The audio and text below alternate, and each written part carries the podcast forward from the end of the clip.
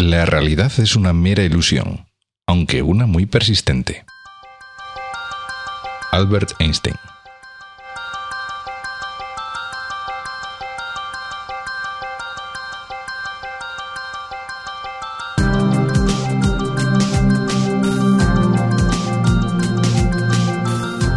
Estás escuchando We Developers, el programa hecho por desarrolladores para desarrolladores donde hablaremos de lenguajes, frameworks, herramientas, tecnología y todas las demás cosas que hacen tan apasionante el mundo del desarrollo de software. Mi nombre es José Antonio Blanco y hoy me acompaña Miguel Bandera. Hola Miguel, ¿qué tal?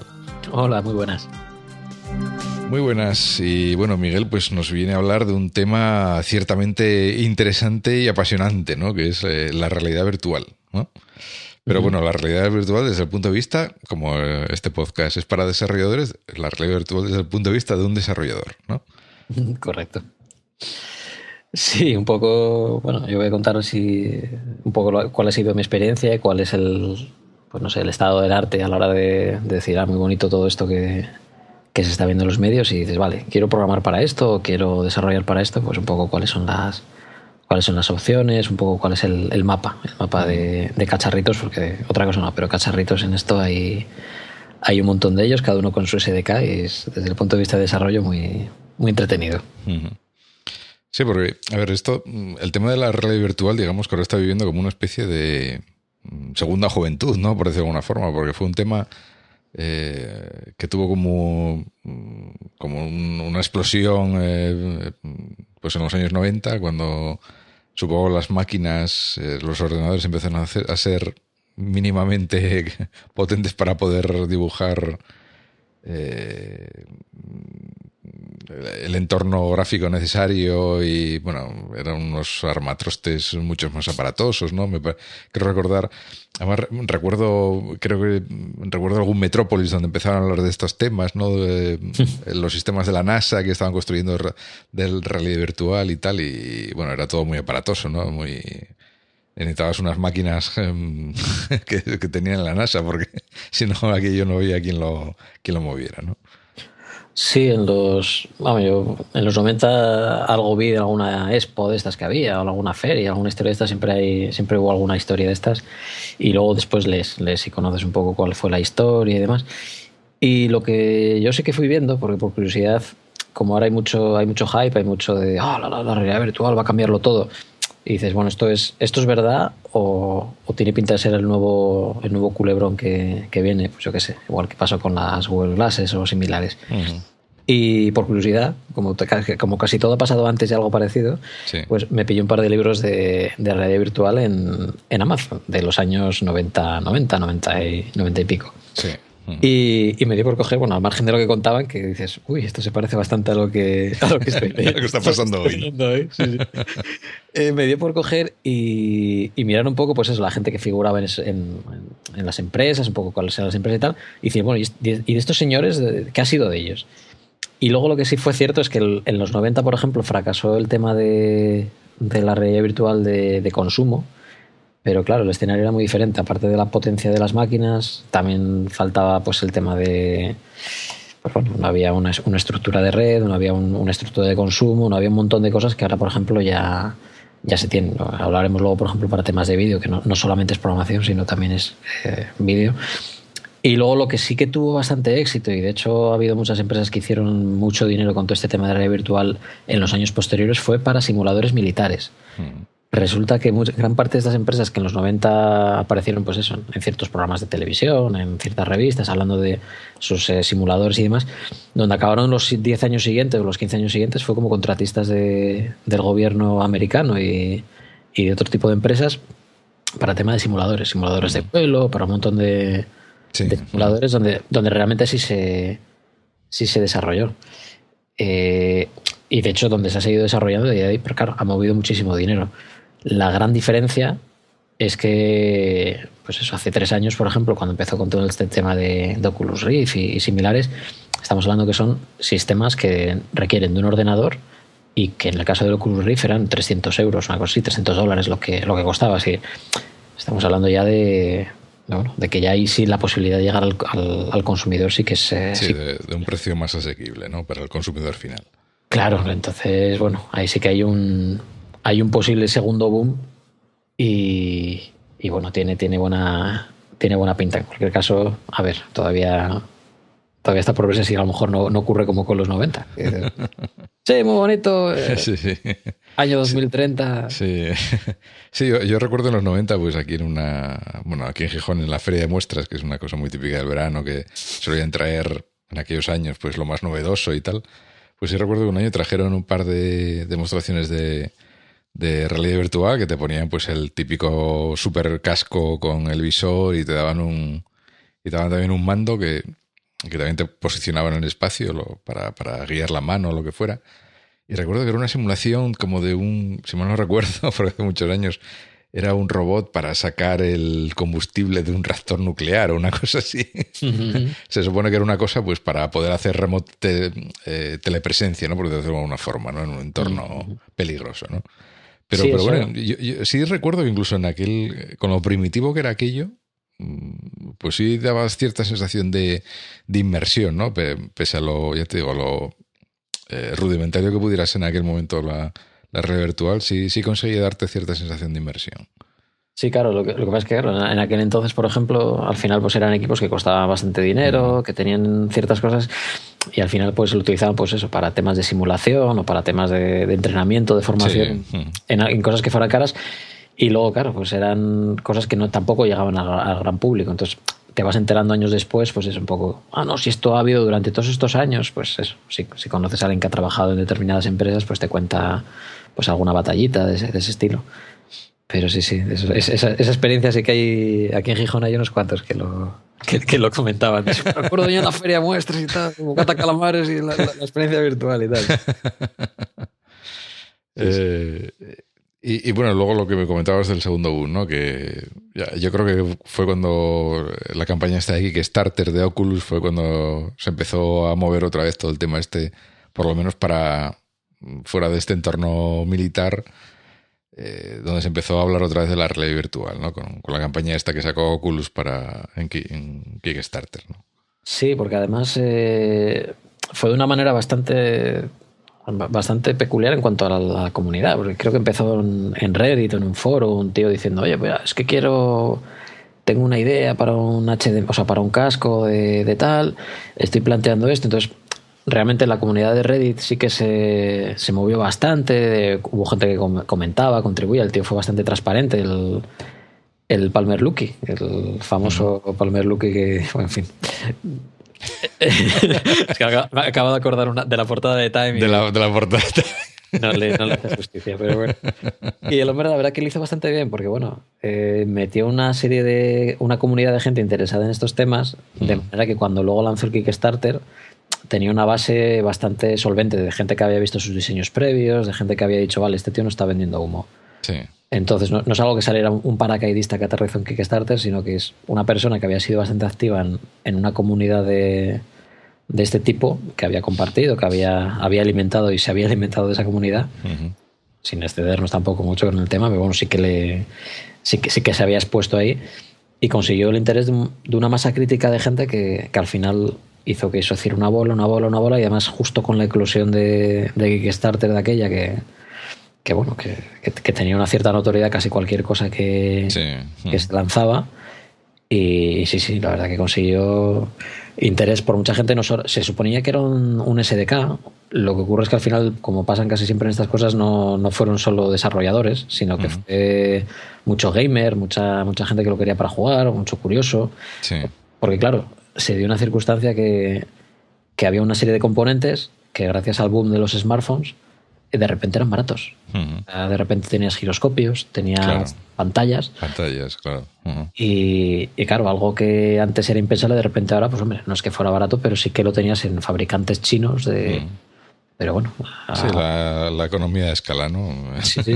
Lo que antes te costaba una millonada, ahora como los fabrican a- como churros, pues Claro, de, de repente, pues bueno, la verdad que.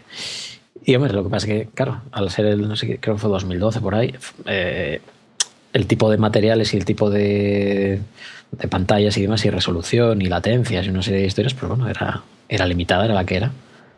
Pero, pero no, no, consiguió un producto bastante solvente, bastante terminado, porque de hecho no era el primer producto, ya tenía, ya había hecho varios prototipos, ya lo tenía bastante, bastante trabajado. Y por resumirlo, al final todas estas cosas, mucha tecnología, mucha realidad virtual, pero no es más que una pantalla de un móvil eh, puesta a, la distancia de poco más que de la nariz, eh, con dos lentes de dos lupas, como quien dice, y, y, un giroscopio para ver cuándo, cuánto se mueve, cuánto se deja de mover. No es mucho más que eso. De hecho, se ven los píxeles. O sea, bueno, de hecho en el DK1, que era la primera versión, se, se veía una barbaridad.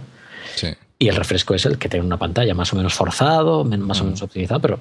Y punto. Entonces, realmente. O sea, podéis hacer la prueba. O sea, podéis coger un móvil, encenderlo, ponerlo a una cierta distancia y, hombre. Eh, vale que ahora hay mucha resolución, pero bueno, sí que. Sí que se acaba viendo, se acaba viendo el. Se acaba viendo el píxel. Bueno, e-, eso es más o menos lo que hizo Google, ¿no? Con el con la solución barata, barata de, realidad virtual que se sacó de la manga. Sí, Google, Google fueron unos espabilados, porque de hecho ni siquiera fue suyo, fue un, de un gurú de estos que, lleva años investigando en, realidad virtual. Y bueno, muchas cosas. no me acuerdo cómo se llama, a ver si, si luego lo recupero por ahí, lo, lo ponemos en las notas del programa. Y el tío que es un show, o sea, empieza a explicar un poco cómo se le van ocurriendo ideas, sus prototipos. De hecho, hay, hay un vídeo estupendo de, de este hombre hablando de, hablando de sus, no sé cuántos prototipos a lo largo de los años, desde los años casi 90, una cosa así. O sea, es una persona que lleva trabajando mucho. Y lo que hicieron fue implementar esa solución, que una de las soluciones que había hecho este hombre, pues con, no sé si era para, para una universidad americana, no, no recuerdo bien cuál era. Y lo que hicieron fue en una conferencia de estas, lanzar el, un cartoncillo donde colocar el móvil y, y unas lentes bastante malas, por cierto. Sí. Eh, que digamos separaran ese móvil pues un poquitín, que separaran el móvil pues eh, unos un poco, un poco de manera que, pudieras verlo y tuvieras un, cierto, una cierta anchura de visión. Sí, sí, que te permita enfocar mm, la imagen de la pantalla, ¿no? Porque como la pones tan cerca. Claro, pero por ejemplo, para que te das una idea, la diferencia en una solución como esta y la que te puede dar un, pues el Oculus, el DK2, el DK2 pues son unos, ponte unos 100 grados, ¿vale? De, de visión, 100, 105 eh, pues con un carboar de estos así reguleros, pues son unos 50, 55, 60 grados, una cosa Entonces, hombre, es la, sensación de llevar orejeras, más luego también dependiendo del móvil que tengas. Pero sí, como, como una primera aproximación a la realidad virtual en aquel momento, sí que, bueno, incluso ahora también, eh, ha sido bastante, bastante, bastante interesante porque es una solución que, cuesta 5 dólares, una cosa así, un, un carboard de esos, son 5 dólares. Y. Y claro, lo que pasa es que ahora llevamos unas máquinas importantes en el bolsillo. Un, smartphone medio. Sí, sí, es lo que tú dices, ¿no? Aparte de que llevan eh, ahora hay pantallas cada vez más grandes. Bueno, ya hemos llegado a un nivel ya de las 5 pulgadas y pico, que no creo, no creo que estén haciendo teléfonos más grandes porque si no ya empiezan a ser tablets, ¿no? Entonces ya. Pero bueno, ese tamaño de las 5 pulgadas y media, una cosa así, con pantallas de muy alta densidad, con eh, bueno, los procesadores móviles también en gráficos han mejorado exponencialmente en los últimos años. Eh, tienen giroscopios, acelerómetros, o sea, tiene todo lo que necesitas para, para, que, para que detecte un poco el movimiento que estás haciendo con tu cabeza sin necesidad de un tracking externo. ¿no? Sí, de hecho, eh, en, cualquier caso sí que, por ejemplo, eh, sí que hay un pequeño problema con, los móviles. Uno de los, de los, problemas que tiene para utilizarse que, de esta manera es que no tienen muy buenas pantallas, tienen mucha definición o, se centran en ciertos temas. Pero, por ejemplo, el giroscopio, uno de los factores bastante importantes en, en esto, eh, no, no, digamos que los que los fabricantes no les preocupa demasiado la latencia que tenga el, giroscopio. Con lo cual sí que es uno de los problemas a la hora de, por ejemplo, desarrollar para mobile, que, la latencia es la que puede hacer que la que se detecte demasiado tarde, que estás girando la cabeza. Sí, que, y que rompa la ilusión, ¿no? Exactamente. Entonces, sí que es, es, bastante posible que al, con los años y que al margen de todo esto vayan teniendo en cuenta, bueno, los años somos, en, en un año, en seis meses, y que vayan teniendo en cuenta el, oye, que hay gente que valora el que puedas tener una experiencia virtual con el móvil, entonces que incorporen mejores mejores giroscopios o por lo menos, bueno, pues con una con, unos parámetros más estándar que ahora realmente yo creo que el giroscopio lo meten con por lotes y, mm. les da igual si, si, tiene una precisión, si tiene otra. O sea, tú tienes dos, modelos de móvil y tienen giroscopios con características que no tienen por qué coincidir. Mm. Vamos, no tienen por qué coincidir. vale, vale. Y luego, y luego no hace demasiado, pues aunque no es realidad virtual exactamente, pero yo creo que sí merece la pena mencionarlo porque mm, yo creo que añade más leña al fuego sobre este tema, sobre el interés de la, de la bueno, porque ahora hablaremos también un poco de adquisiciones y alianzas y, todo eso, porque todo este, este terreno se ha movido mucho. Pero, pero bueno, recientemente pues Microsoft también se ha apuntado al carro de, este tipo de cosas, de, este, nuevas tecnologías, eh, con esto de HoloLens, ¿no? Que, aunque, aunque, no sea realidad virtual propiamente dicha, es Mm, realidad aumentada, o sea, no sé cómo definirlo, es realidad aumentada con realidad virtual, no sé muy bien. Sí, sí, es, es, realidad, realidad aumentada con esteroides, porque están haciendo cosas que quitan, quitan, quitan el hipo. De hecho, hombre, yo como ya, aviso, ¿eh? yo advierto que alguna, de algunas cosas sé y de otras no, pero como, como adivino no valgo, no tengo precio, pero porque nadie pagaría por, por lo que yo adivino. Pero pero sí que sí que tiene pinta que en unos años, no, a no tardar mucho, realidad aumentada y realidad virtual se, irán, se juntarán. realmente utilizan tecnologías muy similares. En el caso de la realidad aumentada, lo que te cambia bastante es el que pasa, haces pasar, por ejemplo, una señal de vídeo. Eh, hace poquito estuve haciendo una prueba de. O sea, estuve, de hecho, haciendo un, un pequeño desarrollo con. mezclando las dos, de hecho. Eh, tú básicamente con un cardboard, por ejemplo, Coges el móvil, el móvil tiene una cámara, la cámara la utilizas para que te meta la, señal de vídeo. Y, tú identificas pues un patrón para que te muestre eh, sobre el mundo real, te muestre un, modelo en 3D. Bueno, pues tú interaccionas con el modelo en 3D y pasas a el modo real y virtual del cardboard. Y estás en ese mismo mundo pequeñito que has eh, visto eh, y puedes moverte por él.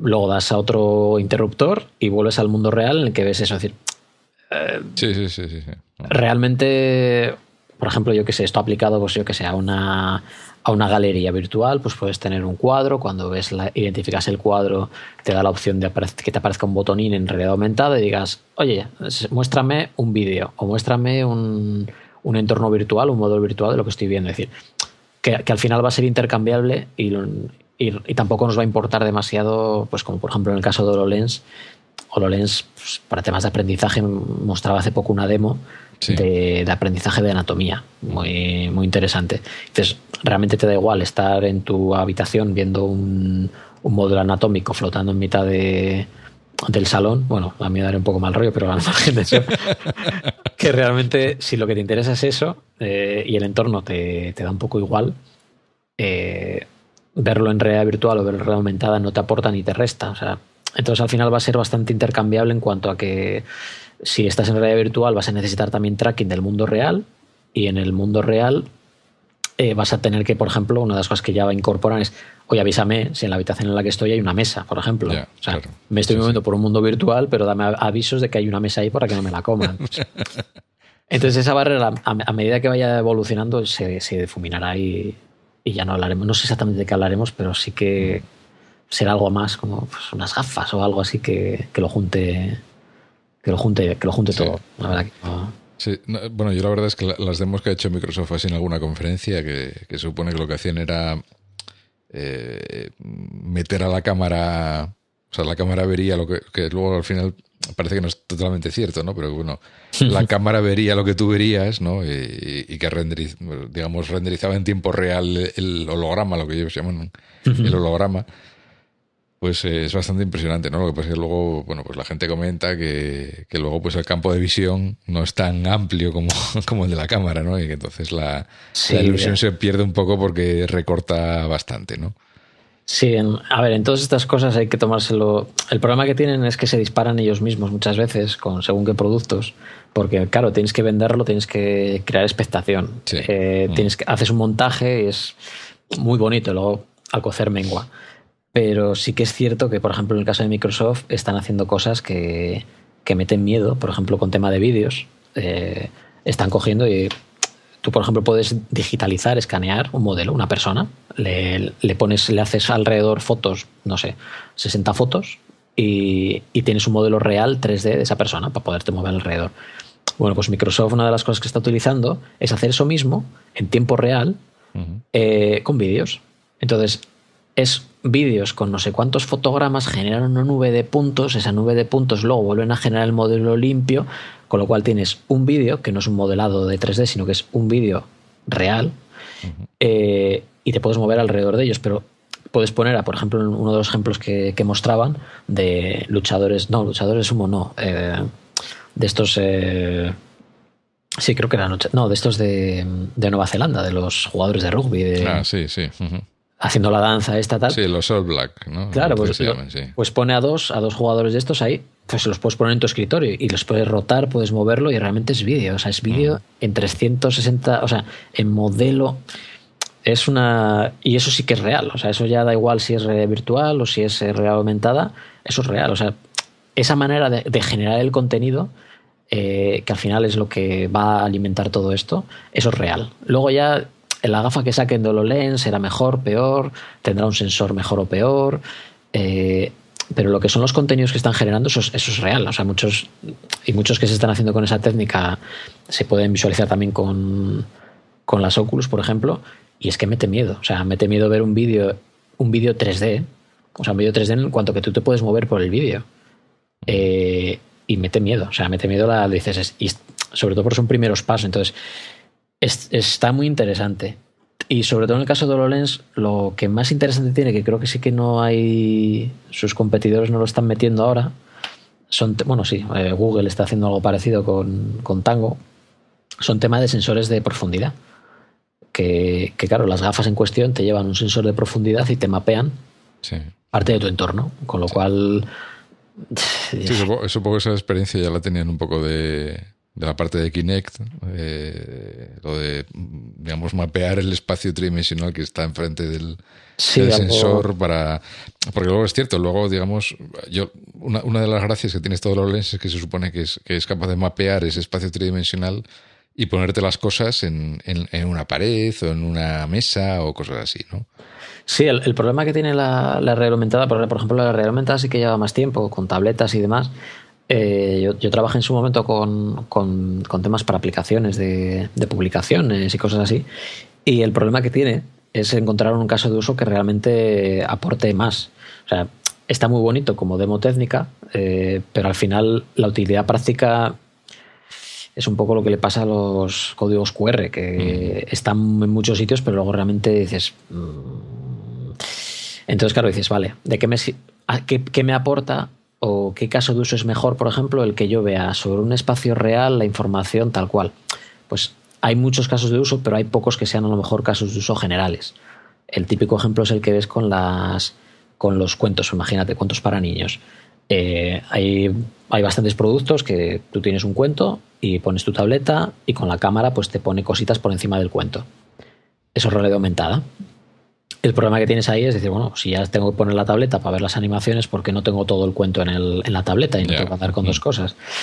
Y con eso va a pasar un poquitín lo mismo o no, no lo sé. La cuestión es, si yo voy en un juego en el que estoy disparando a cosas que flotan por ahí que no están, realmente, ¿por qué voy a estar en, pegando los tiros en mi salón si me puedo ir a un sitio que mole más? O eh, si, puedo... estar flotando en el espacio, ¿no?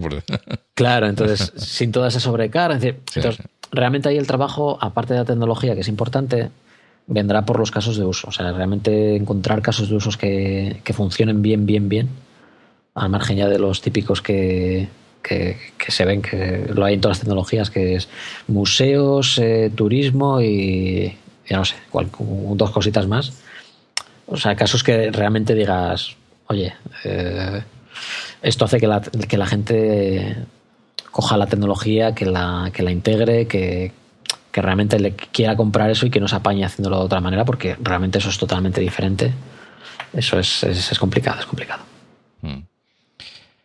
Bueno, y bueno, lo que, lo que comentábamos antes, ¿no? Que luego pues empezaron a juntarse unos con otros y tal. Bueno, a mí, por ejemplo, en Oculus, un, antes de que hubiera adquisiciones y tal, un movimiento muy significativo, a, mí al menos me lo pareció y me sorprendió un poco cuando sucedió, fue, creo que fue en 2013 cuando John Carmack se pasó a Oculus, ¿no? Eso, eso, eso, fue un espalderazo diciendo, uff, uf, esto, esto va muy en serio. Ya, si, si Carmack se mete aquí, es que es la bomba. Sí, de hecho, eh, no recuerdo muy bien cuál fue la, anécdota. en su momento, creo recordar, pero lo digo de memoria y no es muy buena, que hubo algo así en plan de Carmack diciendo, oye, eso me mola mucho. Ese... Además, creo que todavía estaban haciendo durante la campaña Kickstarter. Que Carmack dijo, oye, pásame, si me pasas uno de estos, hago un par de pruebas aquí con, con él, o algo así. Con el, con el DK1. Y se lo, se lo pasó. Y el tío en 24 horas o, en, una cosa así se hizo, se, se enchufó el Doom, eh, lo modificó y lo enchufó para que pudiera funcionar con eso. Y fue como, wow, y allá fue cuando ya fue el boom, fue ya como el madre, madre, madre. Sí, sí. Bueno, es que yo no sé, eh, bueno, no sé si lo has leído, pero bueno, a, los oyentes les recomiendo que si no se han leído, hay un libro muy bueno sobre la historia de Doom y de ID Software y tal, que se llama Masters of Doom, sí, que, que, es el libro es brutal y las cosas que cuenta de Carmack son, eh, son geniales. Entonces, es, es un libro que si te interesa un poco, aunque no te interese los juegos siquiera, es que ya solamente eh, o sea, es eh, merece la pena leerlo, de verdad. Sí, no, la verdad que. Y muy. Un personaje. Es, un es todo un personaje el tío, vamos. Y, bueno, además de ser un, mega crack de. O sea, programando es, vamos, yo creo uno de los mejores del mundo sin, sin lugar a dudas, ¿no? Porque el tío te hace unas cosas que, vamos, flipas. Hombre, yo de, de las cosas que más confianza te van dando un poco en, en todos estos temas de la realidad virtual, de que si es un hype, que si no, que si demás, es un poco que no sé cómo será en el futuro, pero hasta ahora sí que ha sido, entre comillas, te, te conoces a todo el mundo porque tampoco había... Ahora ya vas perdiendo un poco la, pista de muchas cosas, pero hasta hace, te hablo hasta hace cuatro o cinco meses como mucho, no había tantas novedades. Entonces se compartía mucho todo y, se, y se acababa conociendo un poco quién era quién. Y hay gente, hay gente muy buena, o sea, hay gente que dices, estos señores la pueden liar gorda, no, gordísima. O sea, y, la cuestión es que les están poniendo recursos. O sea, hay gente con mucho músculo financiero, o sea, es que, que no sé si creen en ello, ¿no? O sea, yo no sé si Facebook, si HTC, si, si, si Samsung, si... Yo no sé si creen en ello, yo creo que están ahí porque no quieren ser el siguiente Sí, porque no se quieren quedar en el vagón de cola. Sí, yo creo que, creo que tienen muy reciente lo de lo de Nokia, lo de lo de RIM, de decir, mira, estos no vieron lo de los lo de los smartphones, cuando dieron cuenta, ya, se los, ya habían desaparecido. Entonces dicen, ya se habían comido el pastel. Yo creo que los están ahí, están cubriendo posiciones diciendo, esto no sé si va a ser ahora o no va a ser, pero por si acaso vamos a tener el nuestro. Y la cuestión es que están poniendo pasta y mucha, mucho dinero. Y claro, la cuestión es que hay gente que está cogiendo ese dinero y está haciendo cosas que te.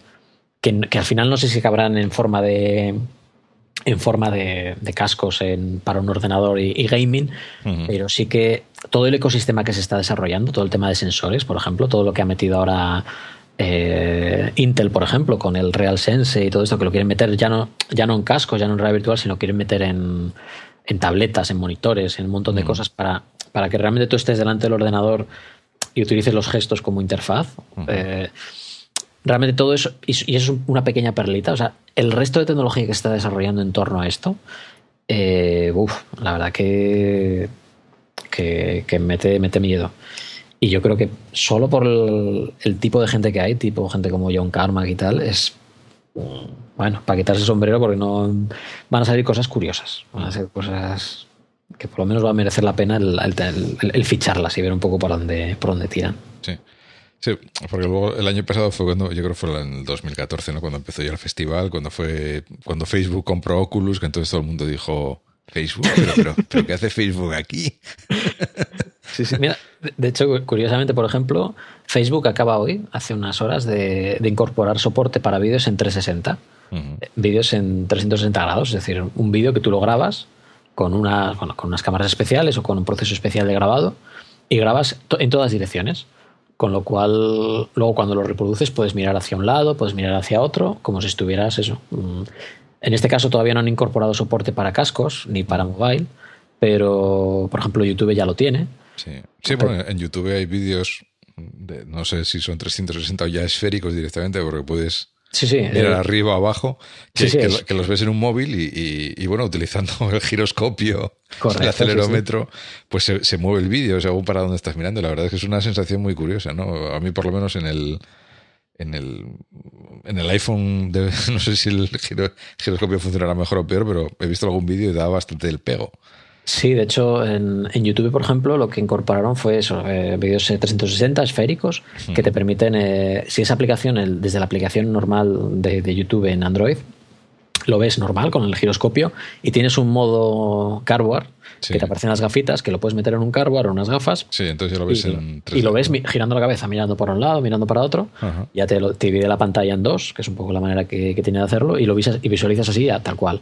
En iOS creo que no, pero por ejemplo en una tableta puedes verlo eh, parecido. Y, y, por ejemplo YouTube lleva, pues, eh, que fue junio por ahí o mayo, lleva unos meses. Y todavía le falta por incorporar que sea esférico, o sea, 360, eh, y que sea estereoscópico. Es decir, que el vídeo tú puedes, tú puedes si, si quieres que tenga más profundidad, eh, puedes grabar eh, dos esferas diferentes, cada una con un desplazamiento determinado para cada uno de los ojos. Con lo cual ya no es que veas el vídeo plano, como lo verías en un monitor, sino lo que, que, lo ves en 3D. O sea, ves las cosas que estén hasta unos 15, 20 metros, como mucho, las ves con profundidad las ves con profundidad y realmente la sensación de inmersión es bastante más potente. Lo tienen proyectado, todavía no lo tienen, no lo han implementado, pero bueno, hay otras webs que ya que sí que tienen el vídeo estereoscópico incorporado y demás, pero vamos, YouTube lo, han anunciado, imagino que en un par de meses lo meterán y Facebook, bueno, ya era el que faltaba, ya se ha sumado a la, fiesta y no, es... Y sí, sí, como comentabas antes, cuando, cuando Facebook... Eh, cuando Facebook entró y dijo que voy a poner aquí, fueron dos mil millones, una barbaridad. una barbaridad, sí. Una barbaridad. Eh, de repente fue como, espera, espera, que esto es, es algo más que cuatro frikis aquí haciendo... Sí, sí, Yo, me, acuerdo diciendo, incluso comentarios como diciendo, que John Carmack va a trabajar en Facebook. esto es el mundo al revés. Bueno, pues no, pues ahí sigue, vamos, o sea, no, no marcho corriendo como dijeron algunos. Ni Que va, y se, lo está pasando como un, como un enano. Sí, sí, encima le han puesto más pasta para jugar, pues vamos, el tío encantado. Sí, es que además estuvo, de hecho, parte de lo que hizo de pegándose con Android y cosas de estas ahí abajo nivel. Es que, claro, una de las cosas que comentaba una vez él era el rollo de que esta película ya se la ha visto. O sea, de repente se encuentra un dispositivo como el Android con unas limitaciones de hardware, con unas mm. limitaciones determinadas, y claro, ves al tío que se está pegando él personalmente para exprimir al máximo todo lo que se puede hacer con, con el Note 4, que es el que viene con el Gear VR, o con el Galaxy S6, o con para conseguir con el hardware del Gear VR para conseguir utilizar en mobile una serie de experiencias que se pueden conseguir en escritorio. Es decir, y claro, ves los comentarios y dices, bueno, de, películas que dices, joder, esto hace 10 años era así, mira, ahora vuelve a ser igual. Sí, hace 10 años tenía que, exprimir al máximo la EGA o, la VGA para que dieran ahí lo máximo y ahora pues el, chip de gráficos que traiga y de el, hecho, el, dispositivo móvil, ¿no? Y de hecho, sí, sí, es curioso. Además, claro, como ahora hay Twitter y estas cosas, realmente si, si eres un poco friki de estos temas, puedes estar ahí siguiendo de cerca la, Sí, porque además luego el, tío, claro, de vez en cuando suelta alguna pregunta de quiero hacer esto, ¿hay alguna manera mejor que esta porque esta es horrible? O no sé, y ves ahí la retaila de 200 personas contestándole con pues puedes probar esto otro. Con sugerencias, ¿no? sí, entonces el tío el tío es que lo usa bastante, entonces bueno, la verdad que mm. una pequeña ventanita y cuanto menos curiosa si te, Lo cual, lo cual es importante, en tema de realidad virtual, una de las cosas que más, que más importa, por lo menos ahora, no sé, dentro de un tiempo, es el tema de la optimización. Ahí sí que te vas acostumbrando un poco también a que cuela con, que digamos en desarrollo y sobre todo ya en, ciertos desarrollos ya la potencia de las máquinas hace que cuele casi cualquier cosa y de repente te encuentras con eso, que si haces mobile y realidad virtual tienes que afinar mucho, mucho, porque lo que puede es lo que puede. Y, claro, y si no haces mobile y es escritorio, te puedes permitir algún lujo más, pero, pero claro, todo se tiene que renderizar dos veces, una para el ojo izquierdo, otra para el ojo derecho. Con lo cual, y tienes que moverlo muy rápido y muy bien. Es decir, no te vale girar la cabeza y que tarde en refrescar eso. Sí, sí, el lag es más de un claro, sí, milisegundo ya. Y si tienes ya algo empiezas a notarlo algo así. Claro, y, si, y si tienes algo de lag, eh, hay una cosa que es el, el disconfort, el, las molestias y, aquellos que, nos mareamos, como es mi caso. Yo, tengo cierta facilidad para marearme en los coches y cosas así. eh, te viene bien porque dices, bueno, desarrollas en realidad virtual y dices, bien, si te mareas en un coche, con esto te mareas. Si, no si tienes un estómago a prueba de bomba, no te mareas. que dices, nunca pensé que iba a programar con mina pero bueno. E, e, está muy bien porque te obliga un poco a afinar. Entonces, la optimización es básica. Es porque, claro, tienes que dar los fotogramas, pero tienes que dar los fotogramas de manera constante, con lo cual mm. no te vale con que en cierta zona, por ejemplo, si estás haciendo un entorno, en esa zona renderices todo muy ligerito y luego te vayas a subir a unas escaleras y mm, ya hay más luces, hay reflexión, ya hay reflejos, ya hay no sé qué. Sí, sí, te va el frame rate por abajo y... Tiene que ser todo constante y lo más alto posible. Mm. Entonces, claro, ya vuelves otra vez a... Bueno, está bien, ¿no? Y son como, como buenas prácticas y demás, luego, claro, quitas el modo realidad virtual y, y ostras, como esto. Sí, sí, sí. Bueno, bueno, aparte de lo que hemos hablado de, porque hemos hablado mucho de Oculus y de tal, pero bueno, ha habido hay otros jugadores en el campo, ¿no? Pues eh, eh, esto de GRVR que me comentabas, que es eh, también es algo entre Samsung y Oculus, ¿no? Eso no, no... Sí, fue, fue de hecho, no, no, estoy seguro si es, pero vamos, yo lo tengo fichado como el primer producto comercial, porque realmente el, el tema del DK1 y el DK2 fueron productos que son de desarrollo y el Samsung Gear fue básicamente una carcasa para el Note 4, para el Galaxy Note. Bueno, de hecho, sí, bueno, eh, para el Galaxy Note 4. Y lo que haces es la carcasa, en lugar de ser una funda de cartón sin vacía, una funda de plástico, una funda de plástico vacía, pues es una carcasa con hardware, con unos acelerómetros, con, un hardware, digamos, para que amplíe y aumente todas esas, pues, con un touchpad para poder interaccionar. La verdad que es bastante de los productos que hay es de los que mejor feeling da. O sea, es, eh, es el producto que da menos la sensación, mejor acabado tiene. Eh, es algo que podrías presentar en según qué contextos y bueno, no da. No, no, parece tan friki. Es blanco, así más, más maqueado, no tiene tantos cables. Entonces, bueno, sí que. Y luego, sobre todo, tiene una cosa que es. prácticamente es intentar, han intentado llevar la experiencia del Oculus a un dispositivo móvil. Entonces, en el caso del Oculus, de hecho, si hay gente, el DK2, el, el kit de desarrollo, el segundo que sacaron, eh, si lo desmontas, tienes dentro lo que es la pantalla de un Note, de un Note 3. de un literal, pero literal en, cuanto a que tiene la pantalla y lo que rodea la pantalla. O sea, sí, sí, lo que es el anclaje del tal, o sea, tal cual está, la, está el anclaje de, de esa pantalla. O sea, lo encargaron al proveedor que fuera, imagino que a Samsung, y va con todo. O sea, no, no, no, quitaron las tuerquitas que irían encajadas en el Note 3, no, no, tal cual. tal cual lo pusieron ahí. Tal cual lo pusieron ahí. Entonces, sí que es un poco el intento de decir, bueno, qué hardware, qué experiencia, el SDK también es muy parecido, tiene muchas cosas en común, el SDK del Oculus y el SDK mobile de, del Gear. Y sí que yo de hecho eh, tengo muchas ganas, pero muchísimas ganas de, de que saquen ahora el, dispositivo que, van a anunciar, el nuevo Gear VR. Eh, pero vamos, pero muchas, porque realmente mobile, eh, digamos que lo que, te, lo, que te, lo que te puede enamorar es el, los DK2, el, el HTC, el Vive. Eh, pero lo que realmente va a enganchar a la gente, si, si, llega, si esto llega a cuajar, va a ser el mobile. Realmente una si realmente lo que te va a dar posibilidades de, que, se vean para qué sirve todo esto, yo creo pues el mobile. Y un buen dispositivo como, el, como un GRVR o algo similar, de cara a poderte mover, a poder hacer una serie de, historias adicionales, es, es muy interesante.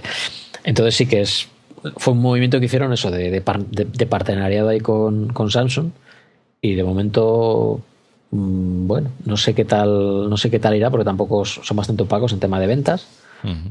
Eh, y en la última que hubo de Samsung, de estas de, estas convenciones, tampoco le dieron mucha bola. Entonces, no lo sé. La verdad que imagino que no querían revelar nada de lo que van a sacar ahora con el nuevo y demás, pero, pero sí que sí, sí que el GRVR es como la vanguardia de, de lo que se puede hacer con mobile.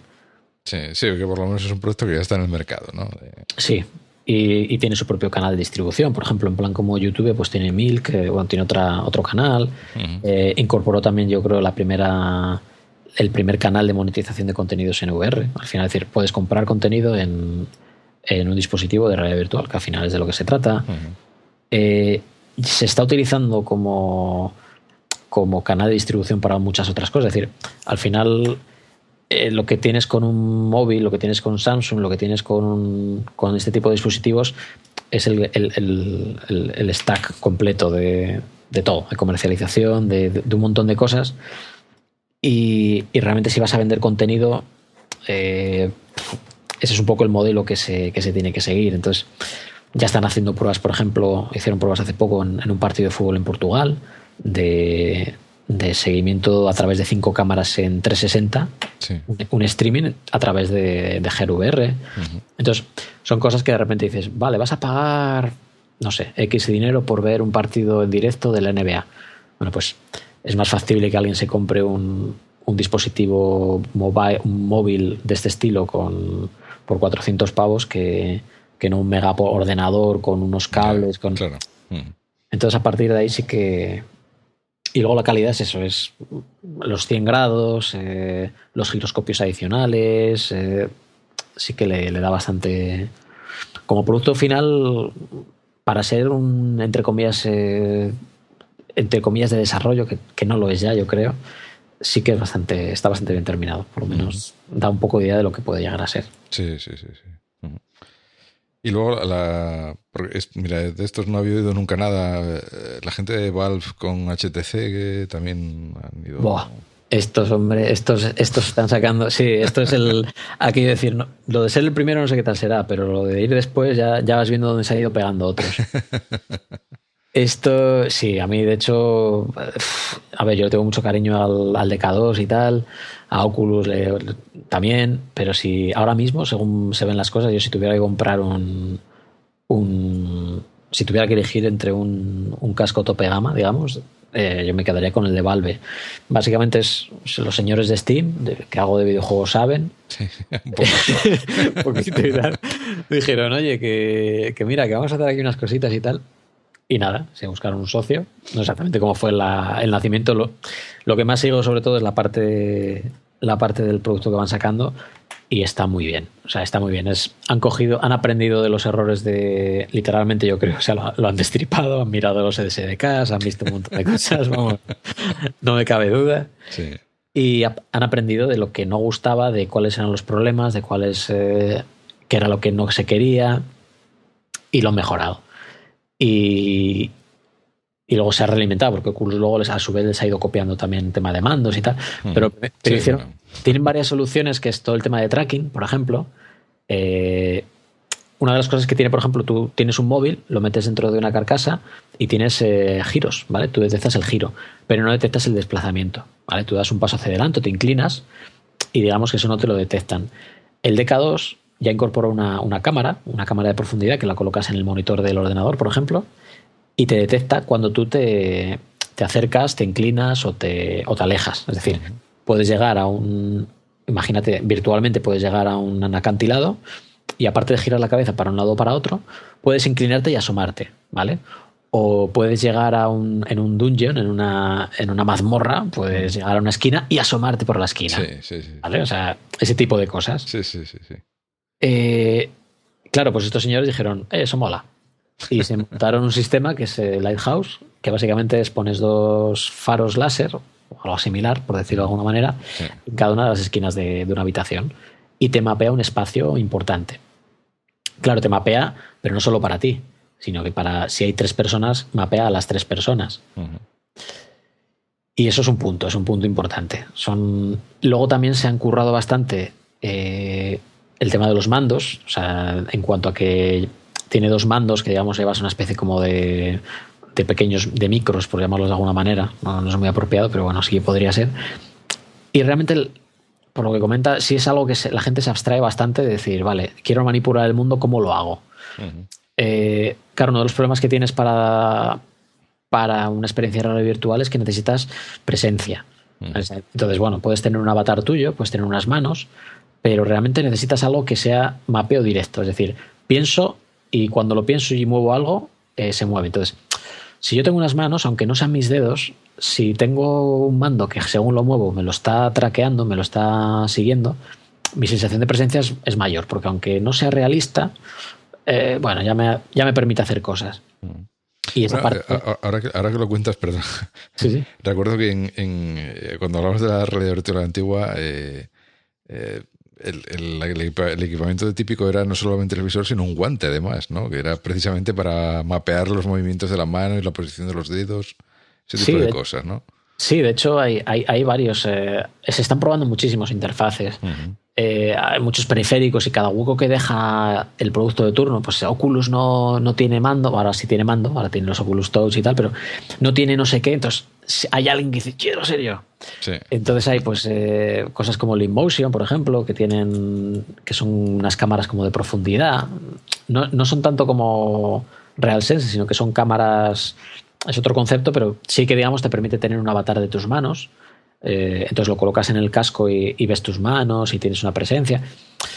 El problema con todo esto es el detalle. Es decir, la teoría está muy bien, luego la práctica es cuando la experiencia define todo. Sí. Eh, en este caso lo han implementado por lo que parece muy bien. Es decir, realmente te, te bastante. Y en el caso, por ejemplo, de los guantes, hay algunos que lo traquean, pero al final, aunque la- en teoría parece que, va bien, en la práctica es algo, algo falla ahí. Eh, por lo menos ahora. Eh, eh, sí que hay algún. De hecho, hay una, una empresa española, no recuerdo cómo se llaman, que tienen un producto que tiene muy buena pinta en cuanto a tema de guantes. Porque además, el guante permitiría una cosa que es el, el, el transmitir también sensaciones. Es decir, tú el problema que tienes muchas veces es el, el feedback. ¿vale? Yo, yo puedo coger y tener un avatar de mis manos en el mundo virtual y puedo coger una pelota. Vale, el problema es que no tengo el feedback. Claro. Ujú. Entonces, sí que en ciertos temas, si yo tengo un feedback porque golpeo algo y me vibra el mando o hace no sé qué, bueno, aunque no es exactamente igual, pero si el desarrollador está un poco vivo, hay algunas sensaciones que, que nosotros nos creemos muchas cosas, ¿vale? Nos necesitas, con que tengas un pequeño feedback, ya tu cerebro dice, venga, esto me lo creo, esto es como si hubiera apretado, entonces ya tengo un feedback, ya, ya sé algo. Sí. Sí, yo, yo es que hay veces que incluso ya no sé, no recuerdo si, si alguna de estas cosas de pues que, que seguramente existen a nivel teórico, pues eso, un guante como con retroalimentación, ¿no? Que, que te, Sí, los- que te simule, que tal. Pero muchas veces ya no, ya no tengo claro si es que existe de verdad o lo he leído en una novela tipo Ready Player One o Snow Crash o alguna de estas que tratan precisamente estos temas también, ¿no? Sí, sí, no, no, sí, guantes hay, guantes hay unos cuantos. Hay, así que yo recuerdo, está el, el- el- creo, los españoles creo que se llaman eh, Glove One, eh, guante 1, el Glove One. Y yo no sé, eh, yo no- o sea, creo que son guantes por rollo de temas y Bluetooth y tal. Y, y tienes un SDK, entonces te pones el guante y te, y te da, y se supone que te da la sensación, pues eso, pues poder sentir eh, el- un peso, es decir, es un, creo que se llama hápticos y tal, que, que te puede permitir sentir el peso de las cosas y tal. Y había otros que, que se llamaban Manus o algo parecido, y son guantes, son realmente son guantes que al final estás haciendo un mapeo. El problema es ese, el- la adopción masiva, el que sea un estándar, y que sobre todo cuando todos estos fabricantes no lo incorporan de, de serie, el problema que te encuentras es, es que ya es un segmento muy pequeño. eh, voy a tener que segmentarlo todavía más. Es decir, vale, voy a hacer un juego, por ejemplo, o una aplicación para jugadores, para personas que tengan Oculus. Vale, ya de- me he cargado no sé cuántos. Sí. Eh, además, voy a hacerlo para los que tengan el Globe One o tengan los. Uf. Dicen, no, bueno, pero que también sea jugable sin eso. Uf, ¿sabes? Entonces, entonces, como vale. Sí, al final el desarrollo es para cinco personas en el mundo, ¿no? Eso es. Entonces, o eso, o, o desarrollas un nicho pequeño para unos, e incorporas soporte. Es decir, al final estás limitado. Entonces, sí que hay muchas interfaces, pero. Pero claro, eh, el problema es cuál es el que funciona. Había el. Había otros que eran parecidos, bueno, pero estos ya no eran guantes, eran temas de. Eh, también de mandos, los de Six Sense, que tenían eso, pues tenían, eran como mandos de consola, y básicamente los agarrabas. El problema de todo esto es lo mismo, es, es- esto es muy incipiente y el, el problema está en cuando empieza a entrar el dinero. Es como, como de rápido va. Entonces, eh, están todos con el agua al cuello. Muchos han salido por Kickstarter, Sí, pero claro, estamos hablando que es fabricación de hardware.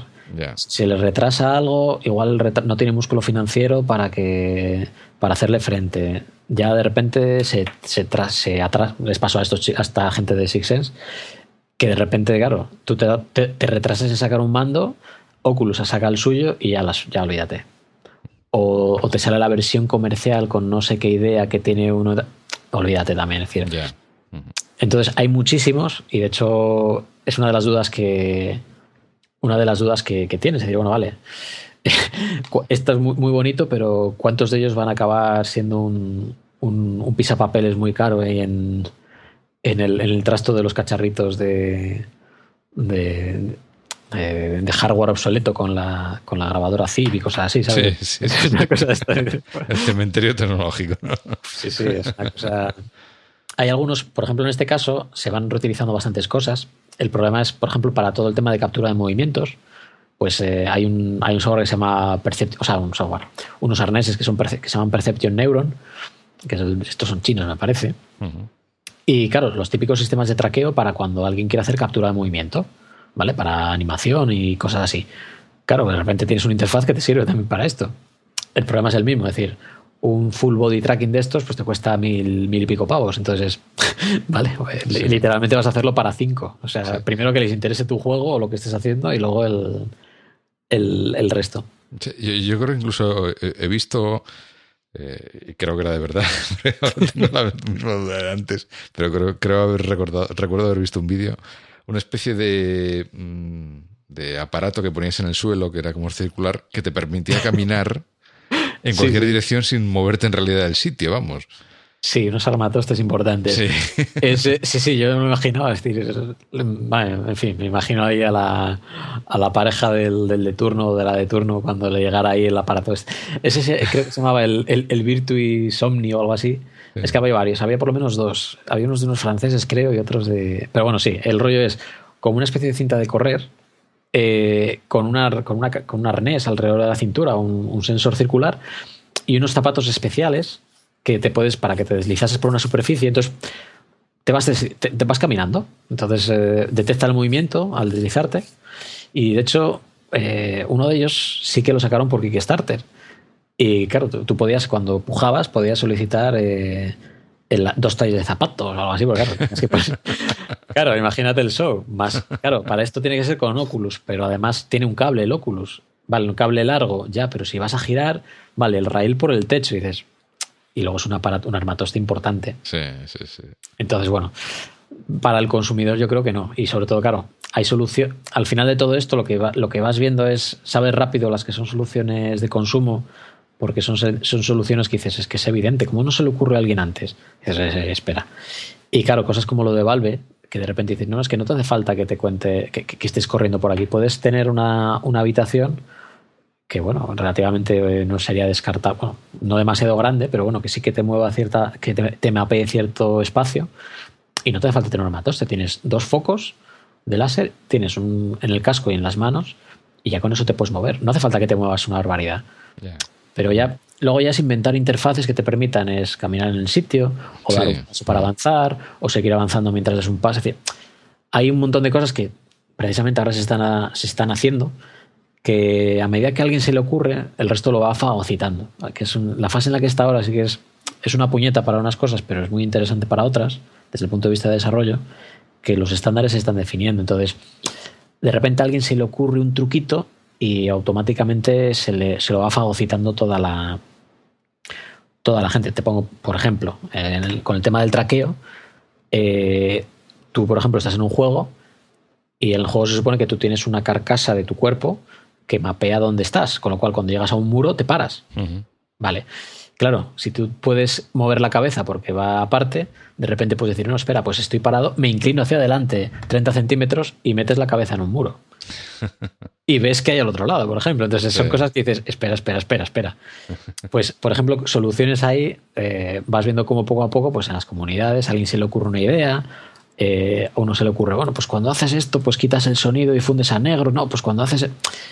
Entonces sí que vas viendo un poco las soluciones y ya digamos que a los dos meses ya hay un estándar.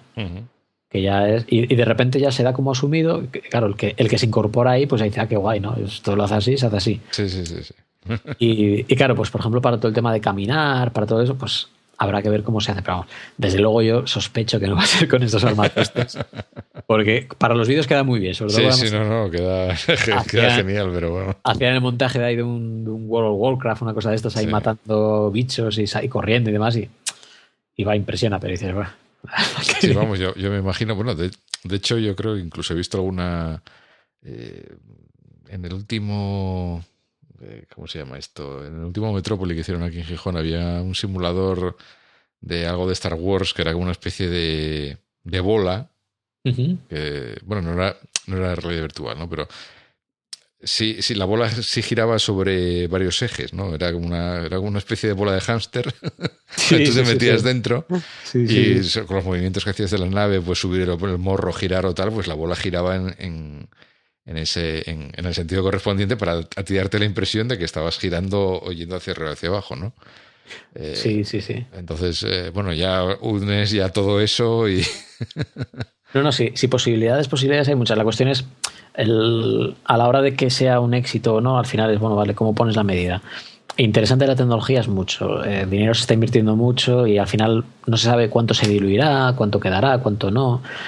Pero sí que hay muchas cosas. Luego, pues habrá unas cosas que quedarán para el mercado profesional, otras quedarán para, para, otro tipo de experiencias, otras quedarán para, por ejemplo, el vídeo 3, todo esto que estamos hablando, es decir, es el hardcore, pero al final lo que sí que es probable que cale bastante es todo el tema de vídeo 360, dispositivos móviles, eh, porque al final lo que está monetizándose en general en casi todos los productos, que es tu televisión por pago, que, funciona? Pues deportes, eh, bueno, pues todo este tipo de cosas son las que al final también es, no, deja de ser una pantalla más, entre comillas, muy potente, con muchas posibilidades, pero eh, al final tú vas a distribuir contenido.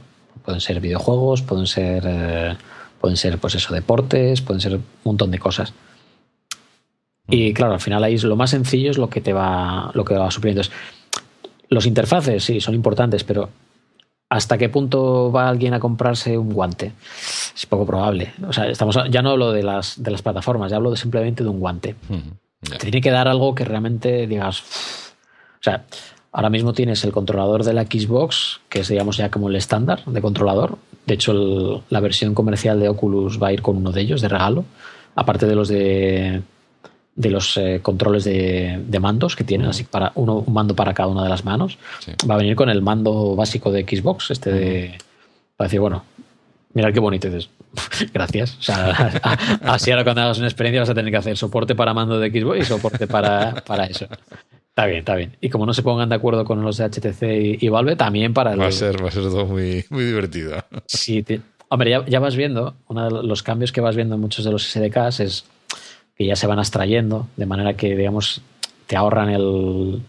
te ahorran el, el entrar al detalle de con qué vas desarrollando. Se nota mucho de. a medida que van saliendo versiones, lo, todo el tema de desarrollo lo está, lo está abrazando. Eh, las dos herramientas, por ejemplo, para el tema de videojuegos más, más potentes y habituales, el Unity y Unreal Engine, eh, me acuerdo cuando empezó toda esta historia tenías que hacer ahí que si un parche, que si cambiar no sé qué fichero, que si meter no sé. Y ahora ya en la 5.2 ya te viene de paquete, la última versión que sacaron, eh, ya te. Básicamente tu gran parte del desarrollo lo desarrollas normal. Y luego las cámaras, las que renderizan a textura, unas determinadas cámaras, le puedes meter que tenga soporte VR. Ah. Entonces al, final ya es como, vale, enchúfale lo que quieras, ya nos encargamos nosotros de para esto, para esto y para lo otro. Es como, ole. Porque, bueno, eh, estamos, eh, hemos hablado bastante del hardware y tal. Eh, si hemos estado hablando, yo creo, mm, muchas veces que es contenido orientado a juegos, bueno, pues por, por la, naturaleza propia de los juegos, ¿no? Pues cualquier tipo de simulador, ya sea de carreras de coches, de avión, un shooter en tercera persona, cualquier cosa que normalmente es en 3D, en la, en la, en la pantalla plana del ordenador eh, potencialmente pues tiene esa posibilidad de, de, poder verse en, como realidad virtual, ¿no? Con visión estereoscópica, etcétera. Hombre, es, una evolución natural, ¿no? Sí, el tema de los simuladores, de hecho, es lo que mejor funciona, porque uno de los problemas que tienes es, eh, primero, es, un tostón estar con un casco en general, ¿vale?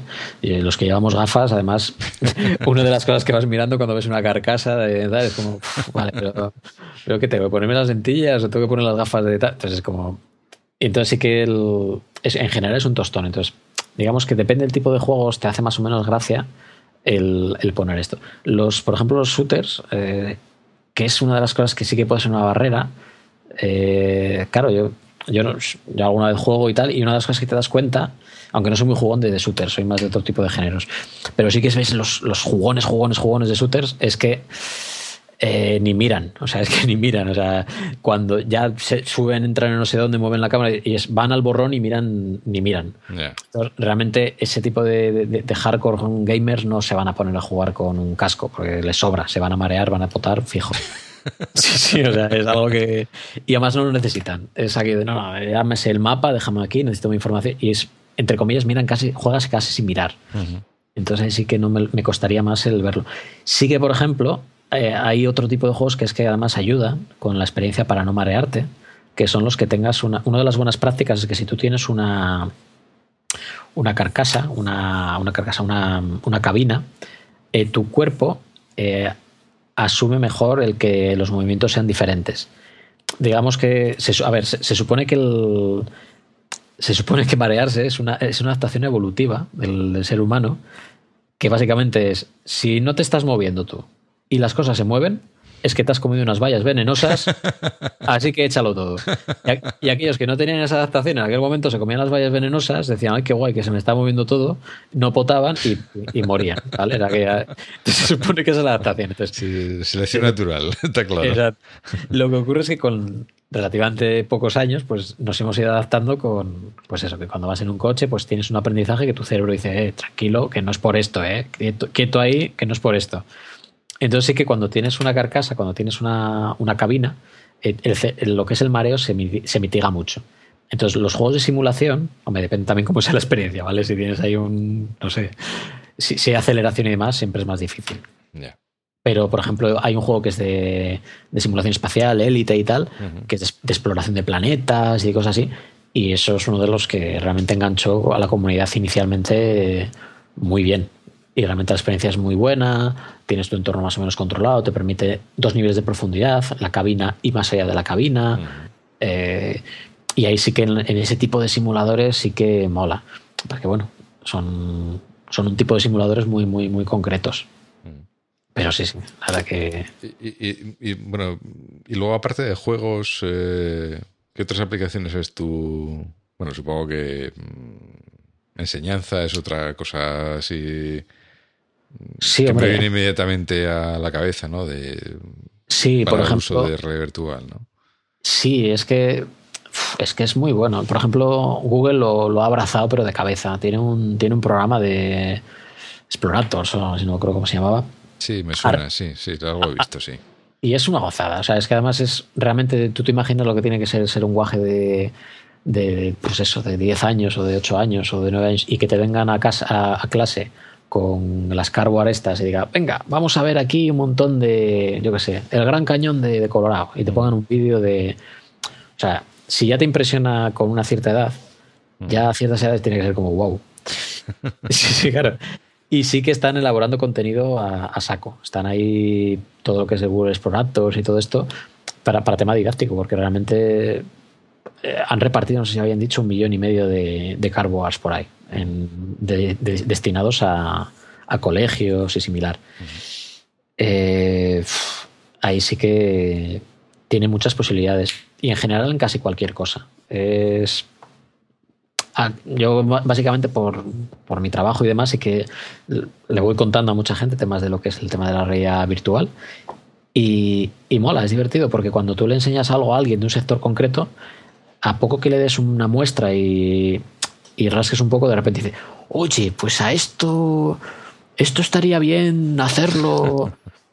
y claro, y vas viendo un montón Sí. de casos de uso que Sí, sí, realmente eh, y dices, ostras, es que esto cuando cuando eclosione, porque ahora realmente es que llega muy, a muy poca gente. Mucha, el tema de vídeos 360 casi nadie lo sabe, ya va, va colando un poco más, pero sí que vas viendo que, no sé, cada vez va a ir más rápido. Por ejemplo, es- este domingo, casualmente, El Mundo repartió repartió con el suplemento este que- nuevo que sacaban, que era en plan como el País de las Tentaciones o algo parecido. Sí. Re- repartió un carwar, repartió un, un carwar, una, sí, sí, un carwar sí, yo creo que es la primera versión, lo tengo por aquí.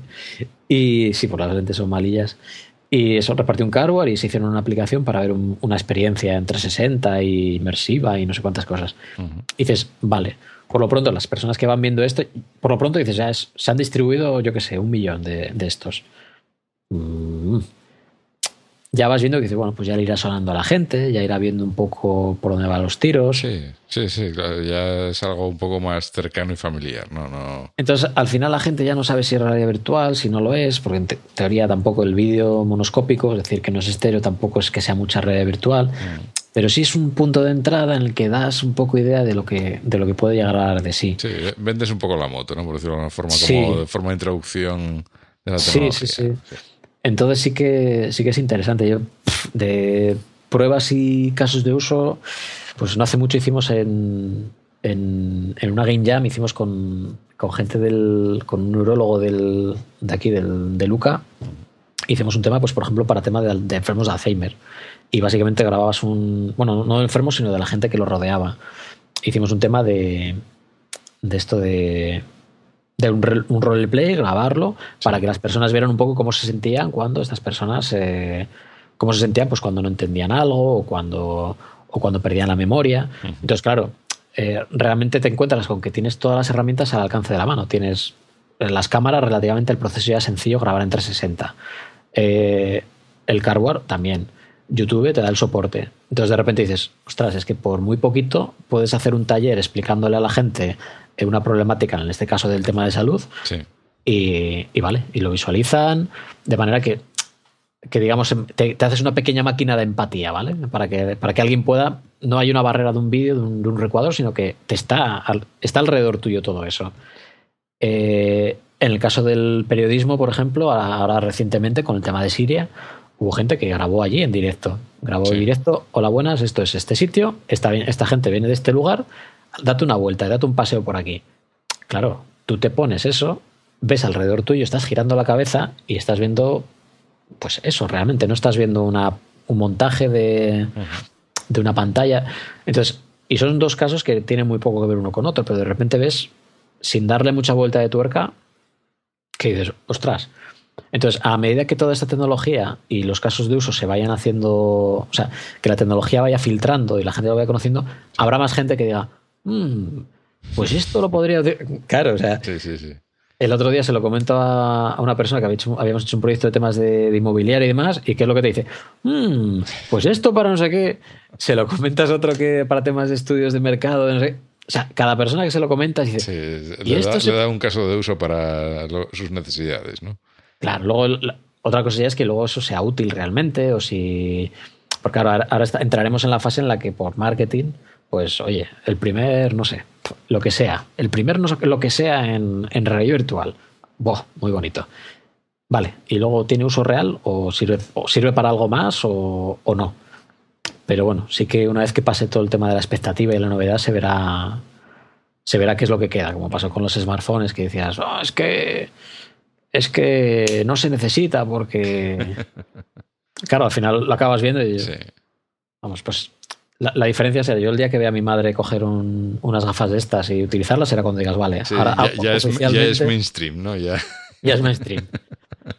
sí, sí, a mí me pasa con mi madre. Cuando el día que vi que se, cambiaba el móvil a un smartphone para ver los para ver las fotos de la nieta, para que se las enviaras por WhatsApp y dices, vale, WhatsApp es la, es la, es la aplicación matadora. Sí, sí, sí. Y es, la puerta de entrada para los smartphones.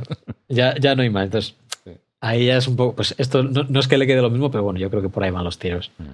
Pero bueno, eso tampoco sé yo muy bien cuándo, ni cuándo ni cómo. Muy bien. Eh, para desarrollar, para hacer temas de, de red virtual, ¿qué, ¿qué, herramientas hay a disposición de, de, la gente que puede estar interesada en, en este tema? Pues eh, la verdad que ahora son es muchas, o sea, muchas y muy buenas, porque tanto Unreal como Unity, que son las dos los dos motores, las dos herramientas de desarrollo que mayoritarias, bueno, hay muchas más, ¿vale? Pero digamos que aglutinan, no sé, quizás el 80%, eh, son gratuitas. Entonces, puedes descargar y son muy potentes. Eh, Unity sacó hace poco la versión 5, Unreal la última que tienes la 4.9. Y de mano eh, todas ya, meten por soporte básico los principales eh, proveedores de, realidad virtual, de eh, Valve, de HTC y el y el y el Oculus, el, el DK2.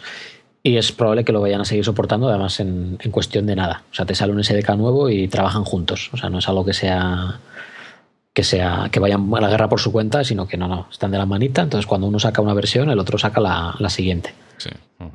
Entonces, básicamente Oculus y hablamos de aplicaciones para escritorio y de aplicaciones móviles.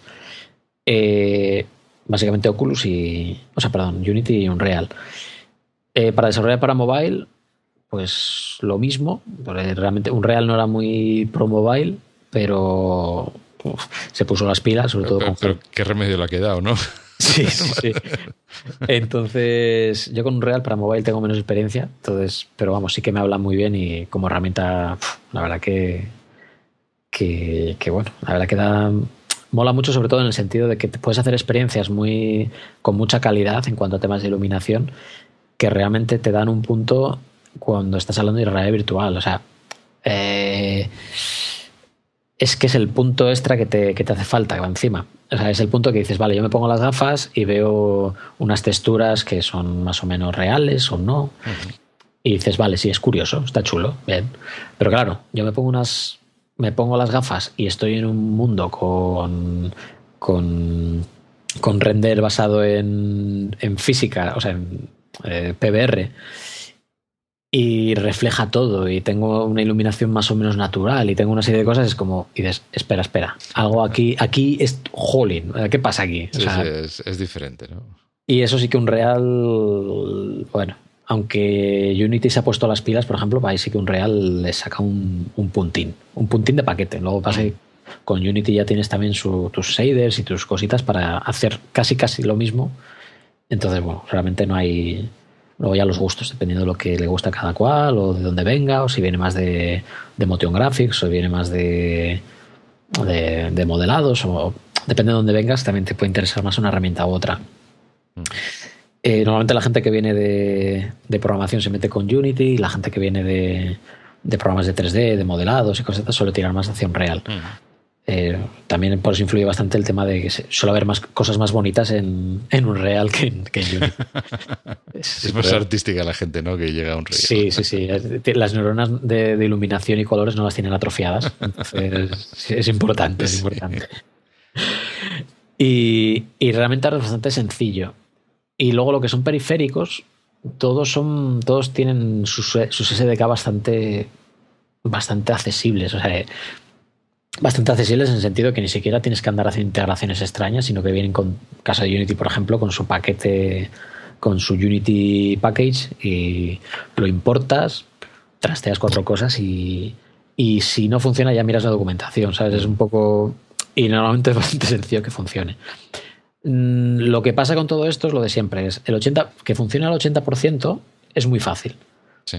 El problema es el 20% restante, que ahí ya puede ser infinito. Porque claro, que algo funcione, o sea, que te, que te, lo saque por el Oculus y lo veas, es fácil.